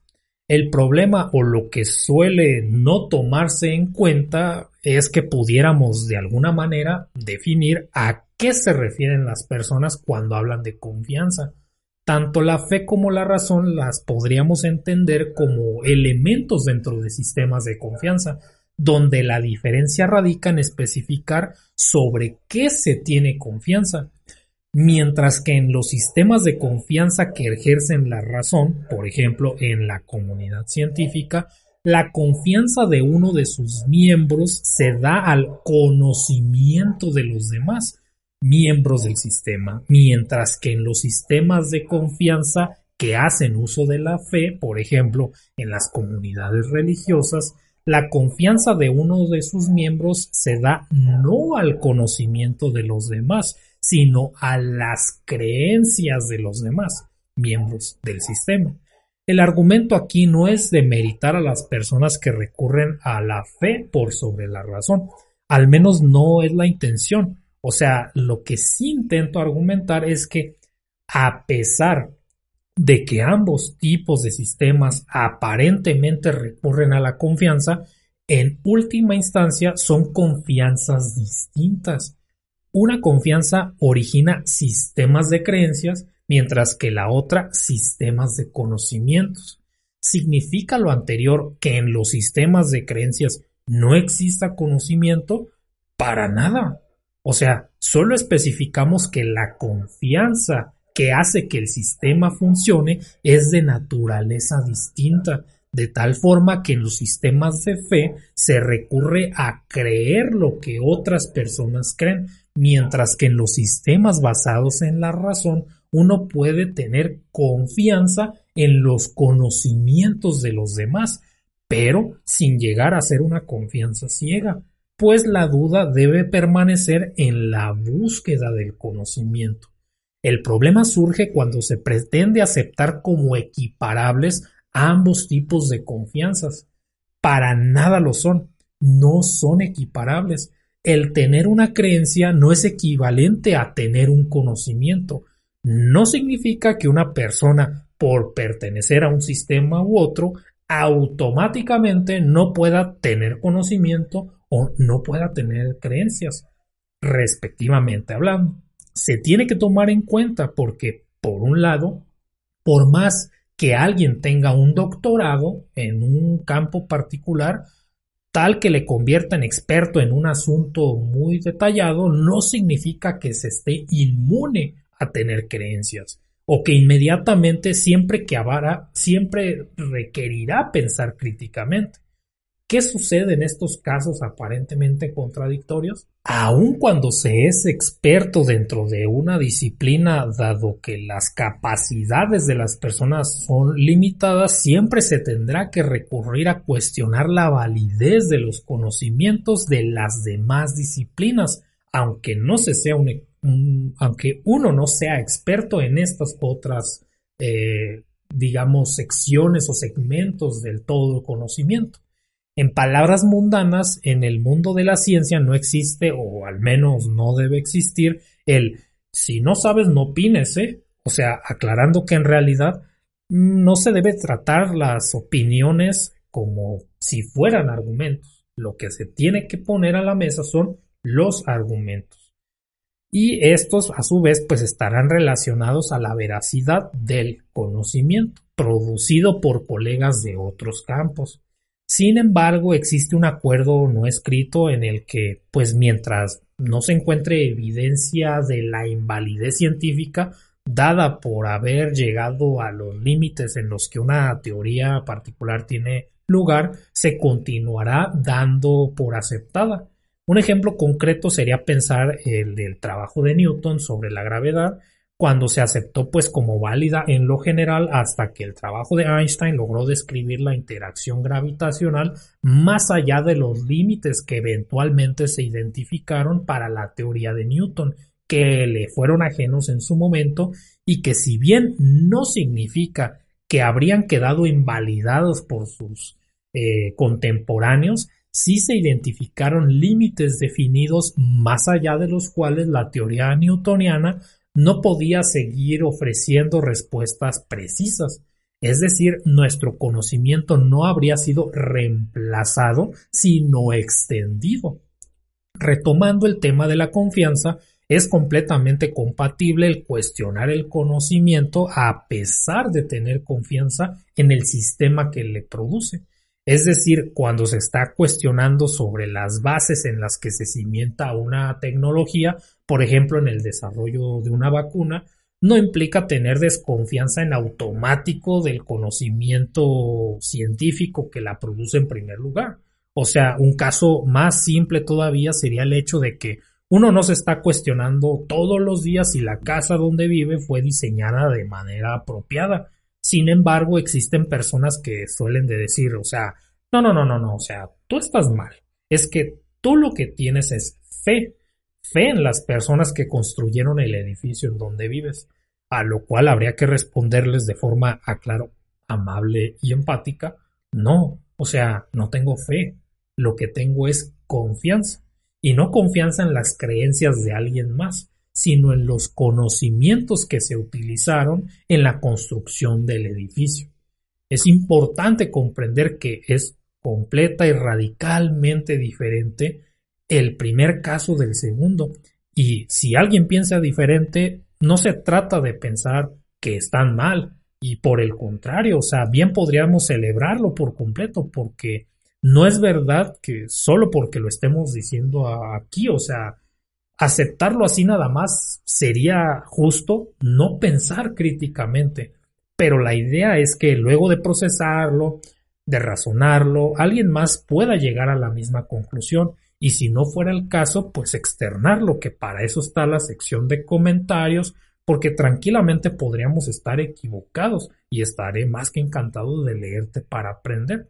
Ahora, en lugar de empezar a listar los criterios para discernir entre un tipo de sistema u otro, podríamos plantear una prueba para darnos una idea, o sea, podemos observar qué sucede dentro de un sistema basado en la fe, por ejemplo, y esperando no herir susceptibilidades, pues un sistema religioso, admitiendo que no es mi intención criticarlo en lo específico, o al menos no en este momento, cuando se cuestionan sus conocimientos y se deja al descubierto que en realidad son creencias.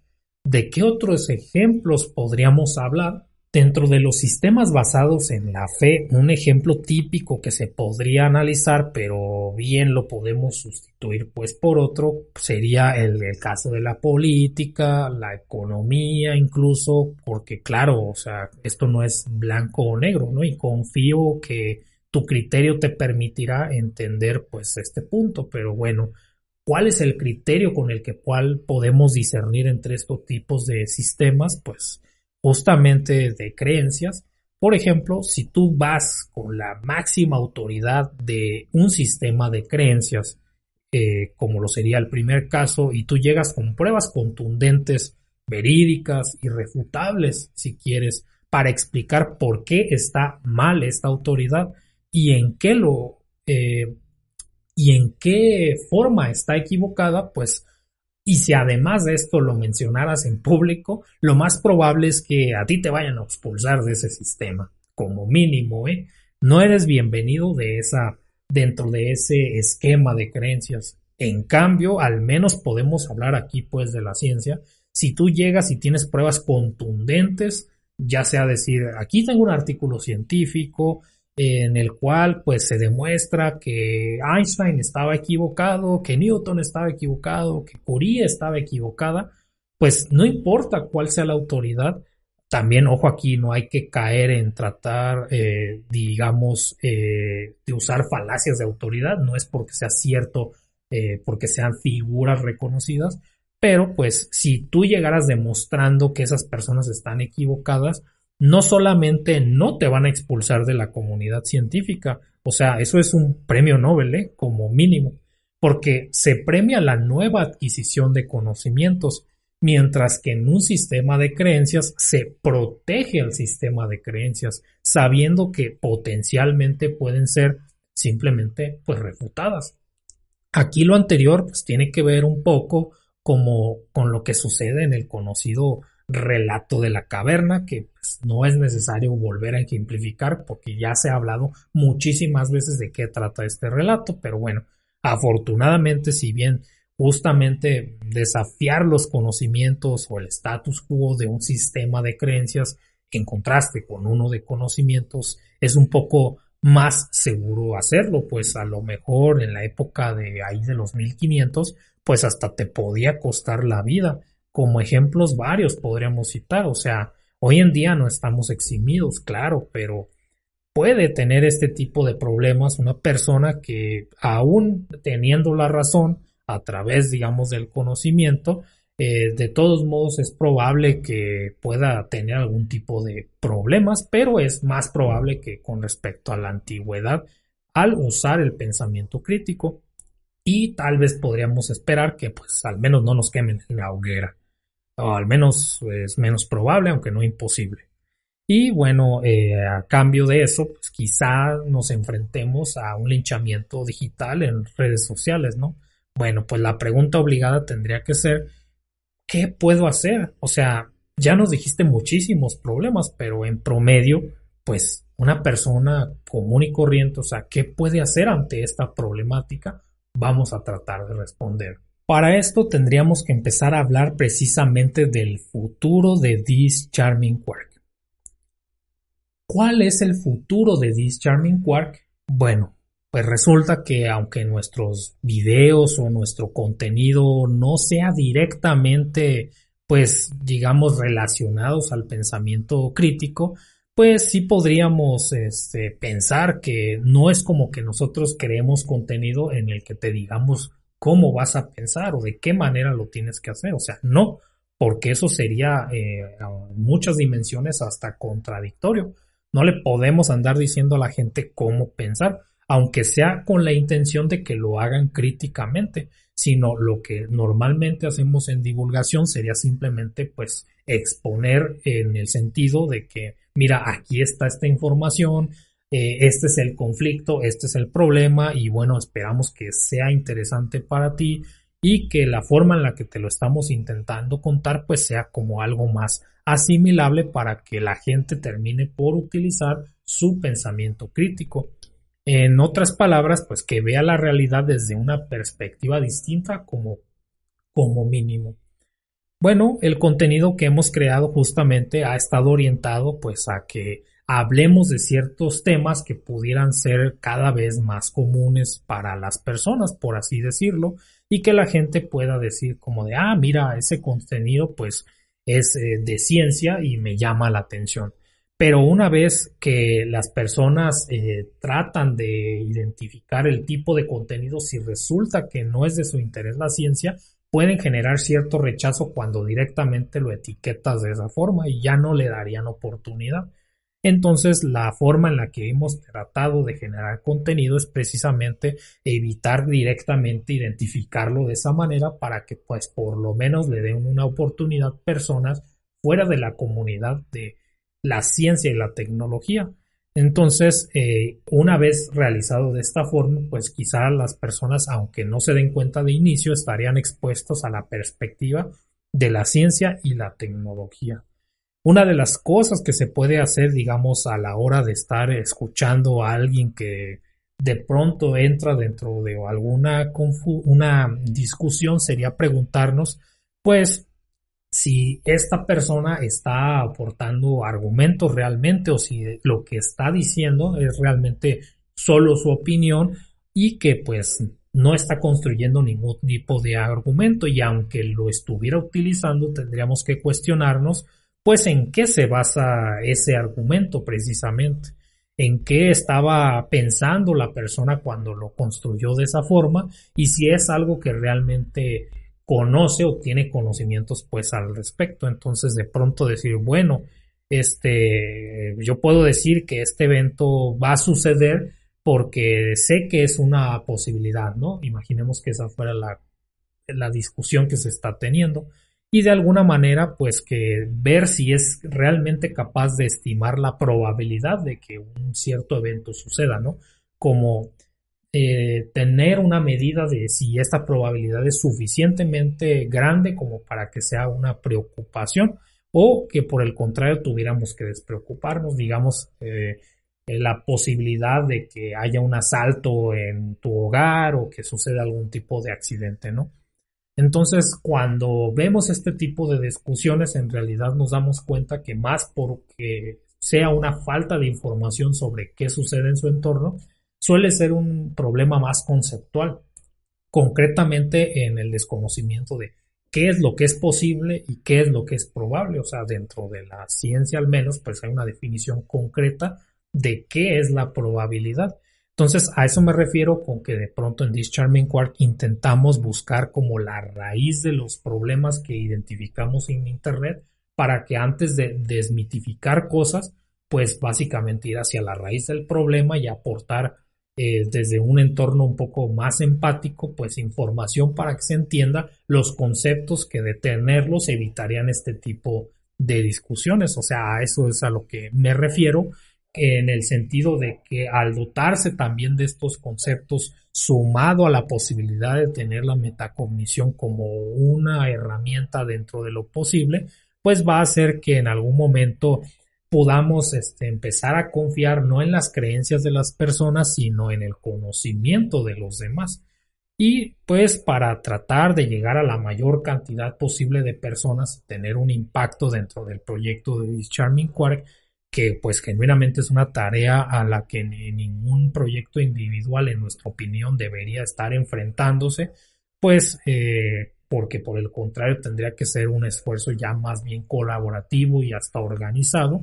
Si somos conscientes de que a lo mejor las personas que están dentro del mundo de la ciencia, pues no necesariamente tienen pues el tiempo o el interés o las habilidades para hacer divulgación científica y quienes están haciendo divulgación científica, pues también no es necesariamente que estén dentro del mundo de la ciencia. Y para nada estoy diciendo que sea necesario en este caso, pero pues eh, digamos, en This Charming Quark, viendo esta perspectiva a lo que nos hemos dedicado, aunque no necesariamente en una forma visible ante la audiencia, pues es precisamente a desarrollar tecnologías que nos han permitido asistirnos en el proceso de divulgar y no nada más a nuestros propios procesos internos para hacerlos más eficientes, sino a los procesos de otros creadores de contenido, de tal manera que pues si había una excusa típica como bueno, es que pues yo me dedico a la ciencia y yo no tendría tiempo de crear contenido con la calidad y cantidad suficiente para pues hacer un cambio a la sociedad, pues si este fuera el caso de una persona que conoces o hasta tú mismo si nos estás escuchando, pues tendríamos que contar lo siguiente, ¿no? O sea, que si desearas iniciar tu propio proyecto de divulgación científica, sin problema puedes acercarte a nosotros porque más que pretender que todos nos tendríamos que unir a una iniciativa en particular, lo que sí podemos hacer es ayudar a proporcionar las tecnologías para que justamente el tiempo no sea una excusa, porque se pueden eficientar muchísimos procesos para poder requerir el mínimo de tiempo que puedan eh, disponer, ¿no? O sea, incluso lo pudieran ver hasta como un pasatiempo si fuera el caso, pero aún así contribuir a este esfuerzo porque esto es un tema de escala, pues que específicamente hablando de los países en Latinoamérica o en particular en México, pues es algo complicado porque estamos hablando de que por lo menos somos más de 125 millones de personas en un país como México en otros un poquito más, un poquito menos, pero pues un canal de YouTube, pues por más exitoso que sea, por más que tenga, no sé, un millón de suscriptores, pues no está ni siquiera llegando al 1% de un país, ¿no? Entonces podrías pensar, bueno, es que son muchos los canales de ciencia y de tecnología, entonces de alguna manera, pues el efecto en suma debería ser un poco mayor, pero bueno, considera que varios de los suscriptores son suscriptores comunes a este contenido y no solamente eso, sino que son pocos los canales que tienen ese nivel. Y aún teniendo ese nivel, los suscriptores no se traducen directamente en vistas y las vistas tampoco se traducen necesariamente en una comprensión de los temas. Tampoco las vistas en horas suficientes de visualización, ni el tiempo se traduce directamente pues en haber tenido un profundo entendimiento del tema. Aún así, pues digamos a manera de una amable crítica, si se le puede tomar así, pues seguramente conoces a más de un creador de contenido que cree firmemente que su contenido es viral y pues seguramente está convencido de eso, ¿no? al tener una, una noción del volumen de la audiencia a la que podría acceder, pues nos damos cuenta que no es un porcentaje significativo de lo que pudiera ser el total en realidad, como pues para empezar a hablar de viralización. Si agregamos que aparte de ese millón de personas, en nuestro caso hipotético, quizá no es de un solo país, sino que están distribuidos en una región como por ejemplo en toda América Latina, pues el idioma sigue siendo una limitante en este caso. Para tener un alcance verdaderamente global, pues nos preocupa todos estos temas en This Charming ¿no? Y seguramente a nuestros colegas también. Digamos que en términos absolutos lo que parece ser un gran éxito de comunicación individual al poder llegar a millones de personas, colectivamente quizá no lo sea tanto. Si nos planteamos cuál es el alcance de un proyecto a la hora de difundir la ciencia y la tecnología, pues puedes imaginar que en ocasiones dejemos de lado el hecho de que para realmente estar hablando de llegar a comunicar a toda una sociedad, por lo menos a nivel de un país, tendríamos que hablar de cientos de millones de personas, lo cual evidentemente pues no se está logrando. Podremos no tener precisión en las estimaciones, pero los argumentos siguen estando presentes. Y una de las razones por las cuales es importante es porque en los sistemas democráticos en los que varios países nos encontramos inmersos, pues mínimamente tendemos a creer que pues la elección de palabras, en este caso pues no es casualidad, eh, digamos, tendemos a creer que para eh, hacer un cambio verdadero pues tendríamos que unir esfuerzos para proveer la accesibilidad necesaria pues para tomar las decisiones de manera informada.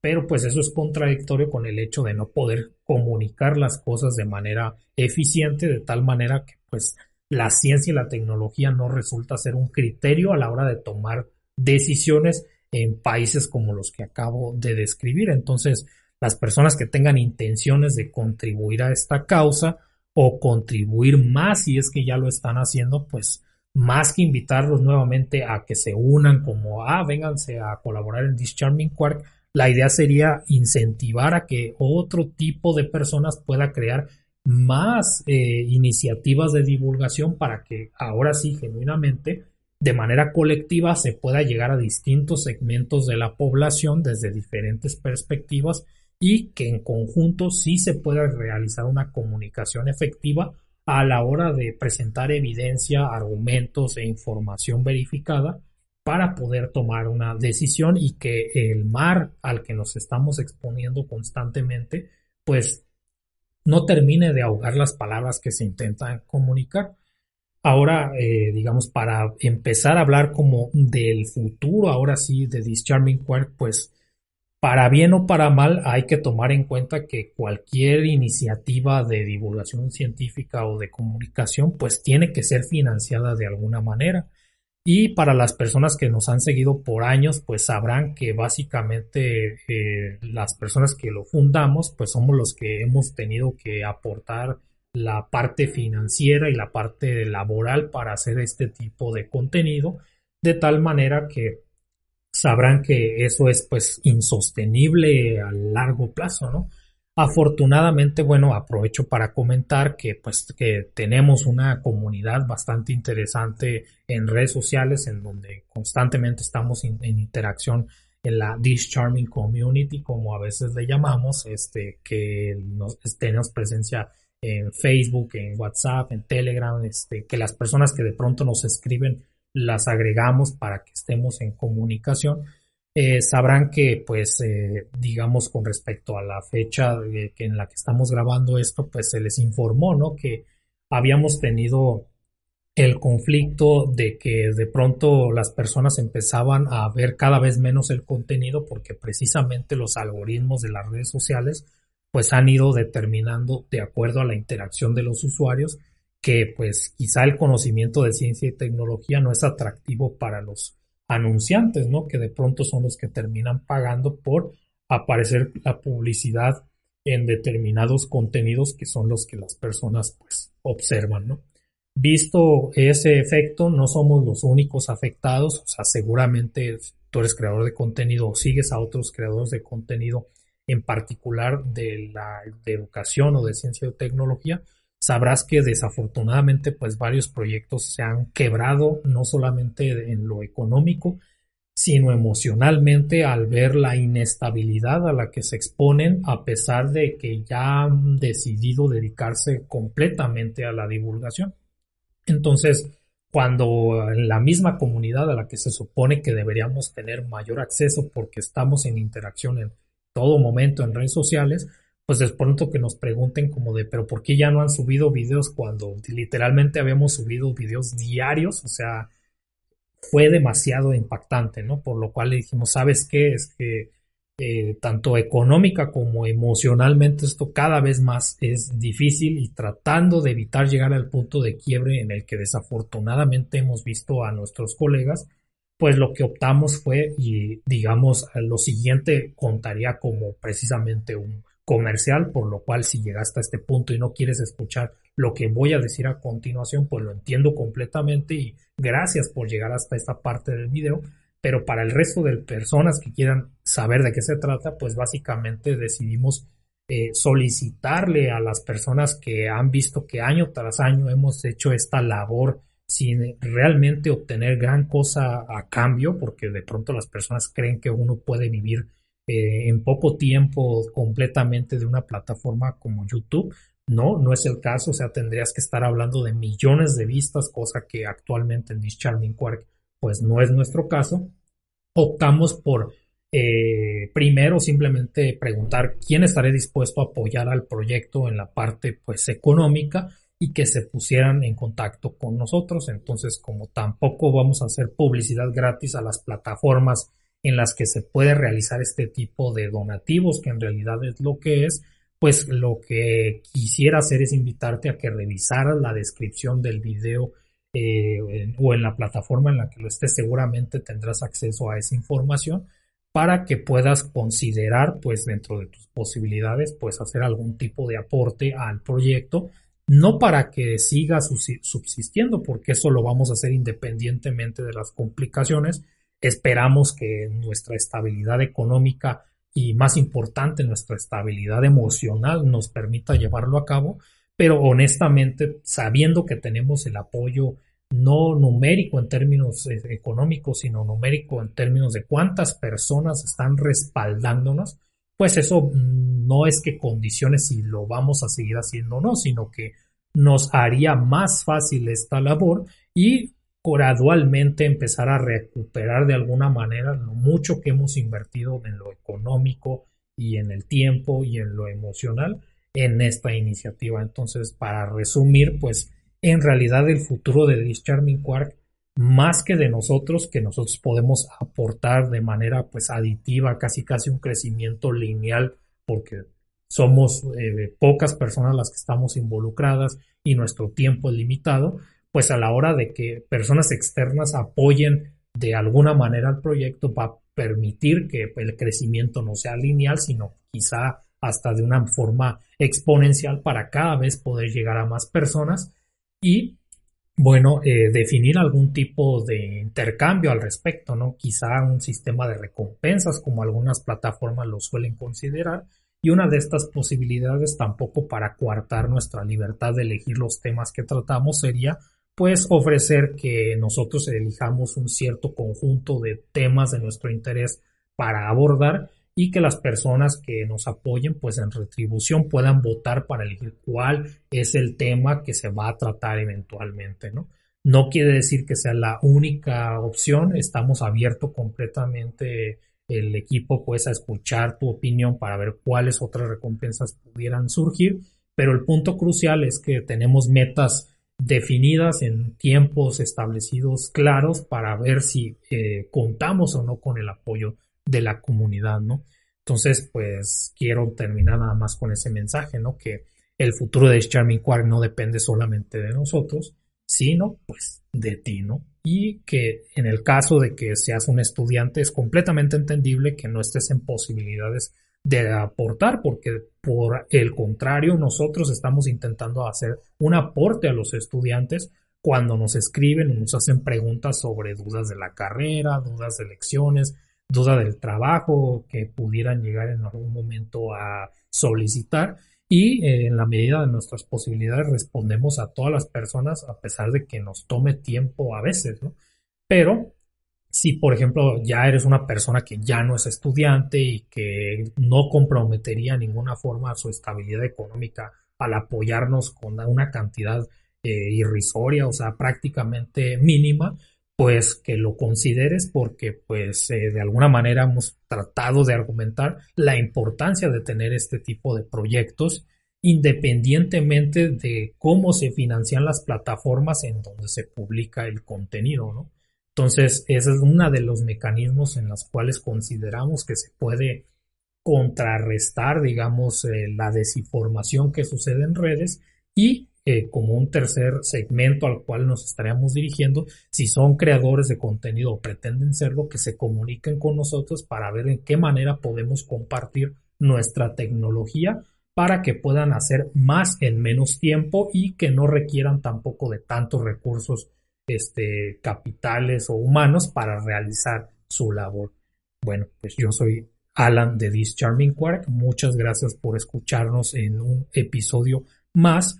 Y quiero agradecer ya como última conclusión, pues muy concretamente a todas las personas que cuando le solicitamos su apoyo, pues no dudaron en hacerlo y que afortunadamente ya tenemos personas que respaldan nuestro proyecto voy a tratar de poner pues todos los nombres eh, a la disposición, pues por lo menos para que la gente sepa que personas reales que están apoyando causas reales y que bueno sepan que estamos muy agradecidos de que continúen apoyándonos de esa manera y ya seguramente estaremos hablando directamente, ¿no? Porque de hecho eh, sí son muchas personas comparados a cuando no teníamos a nadie, pero afortunadamente quizás son suficientemente pocas para que todavía podamos tener una comunicación uno a uno y que pues es lo que vamos a tratar de mantener este, a lo largo de todo este proyecto que pues prácticamente ya se deduce que es algo de muy largo plazo,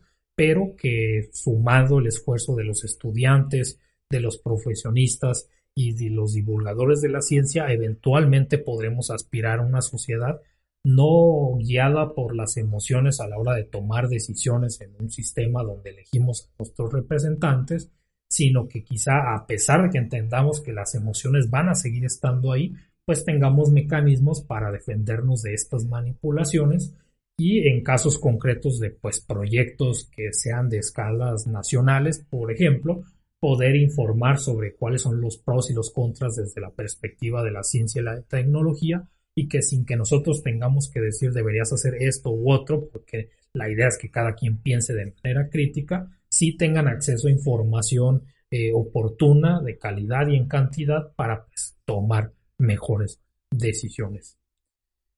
Muchas gracias.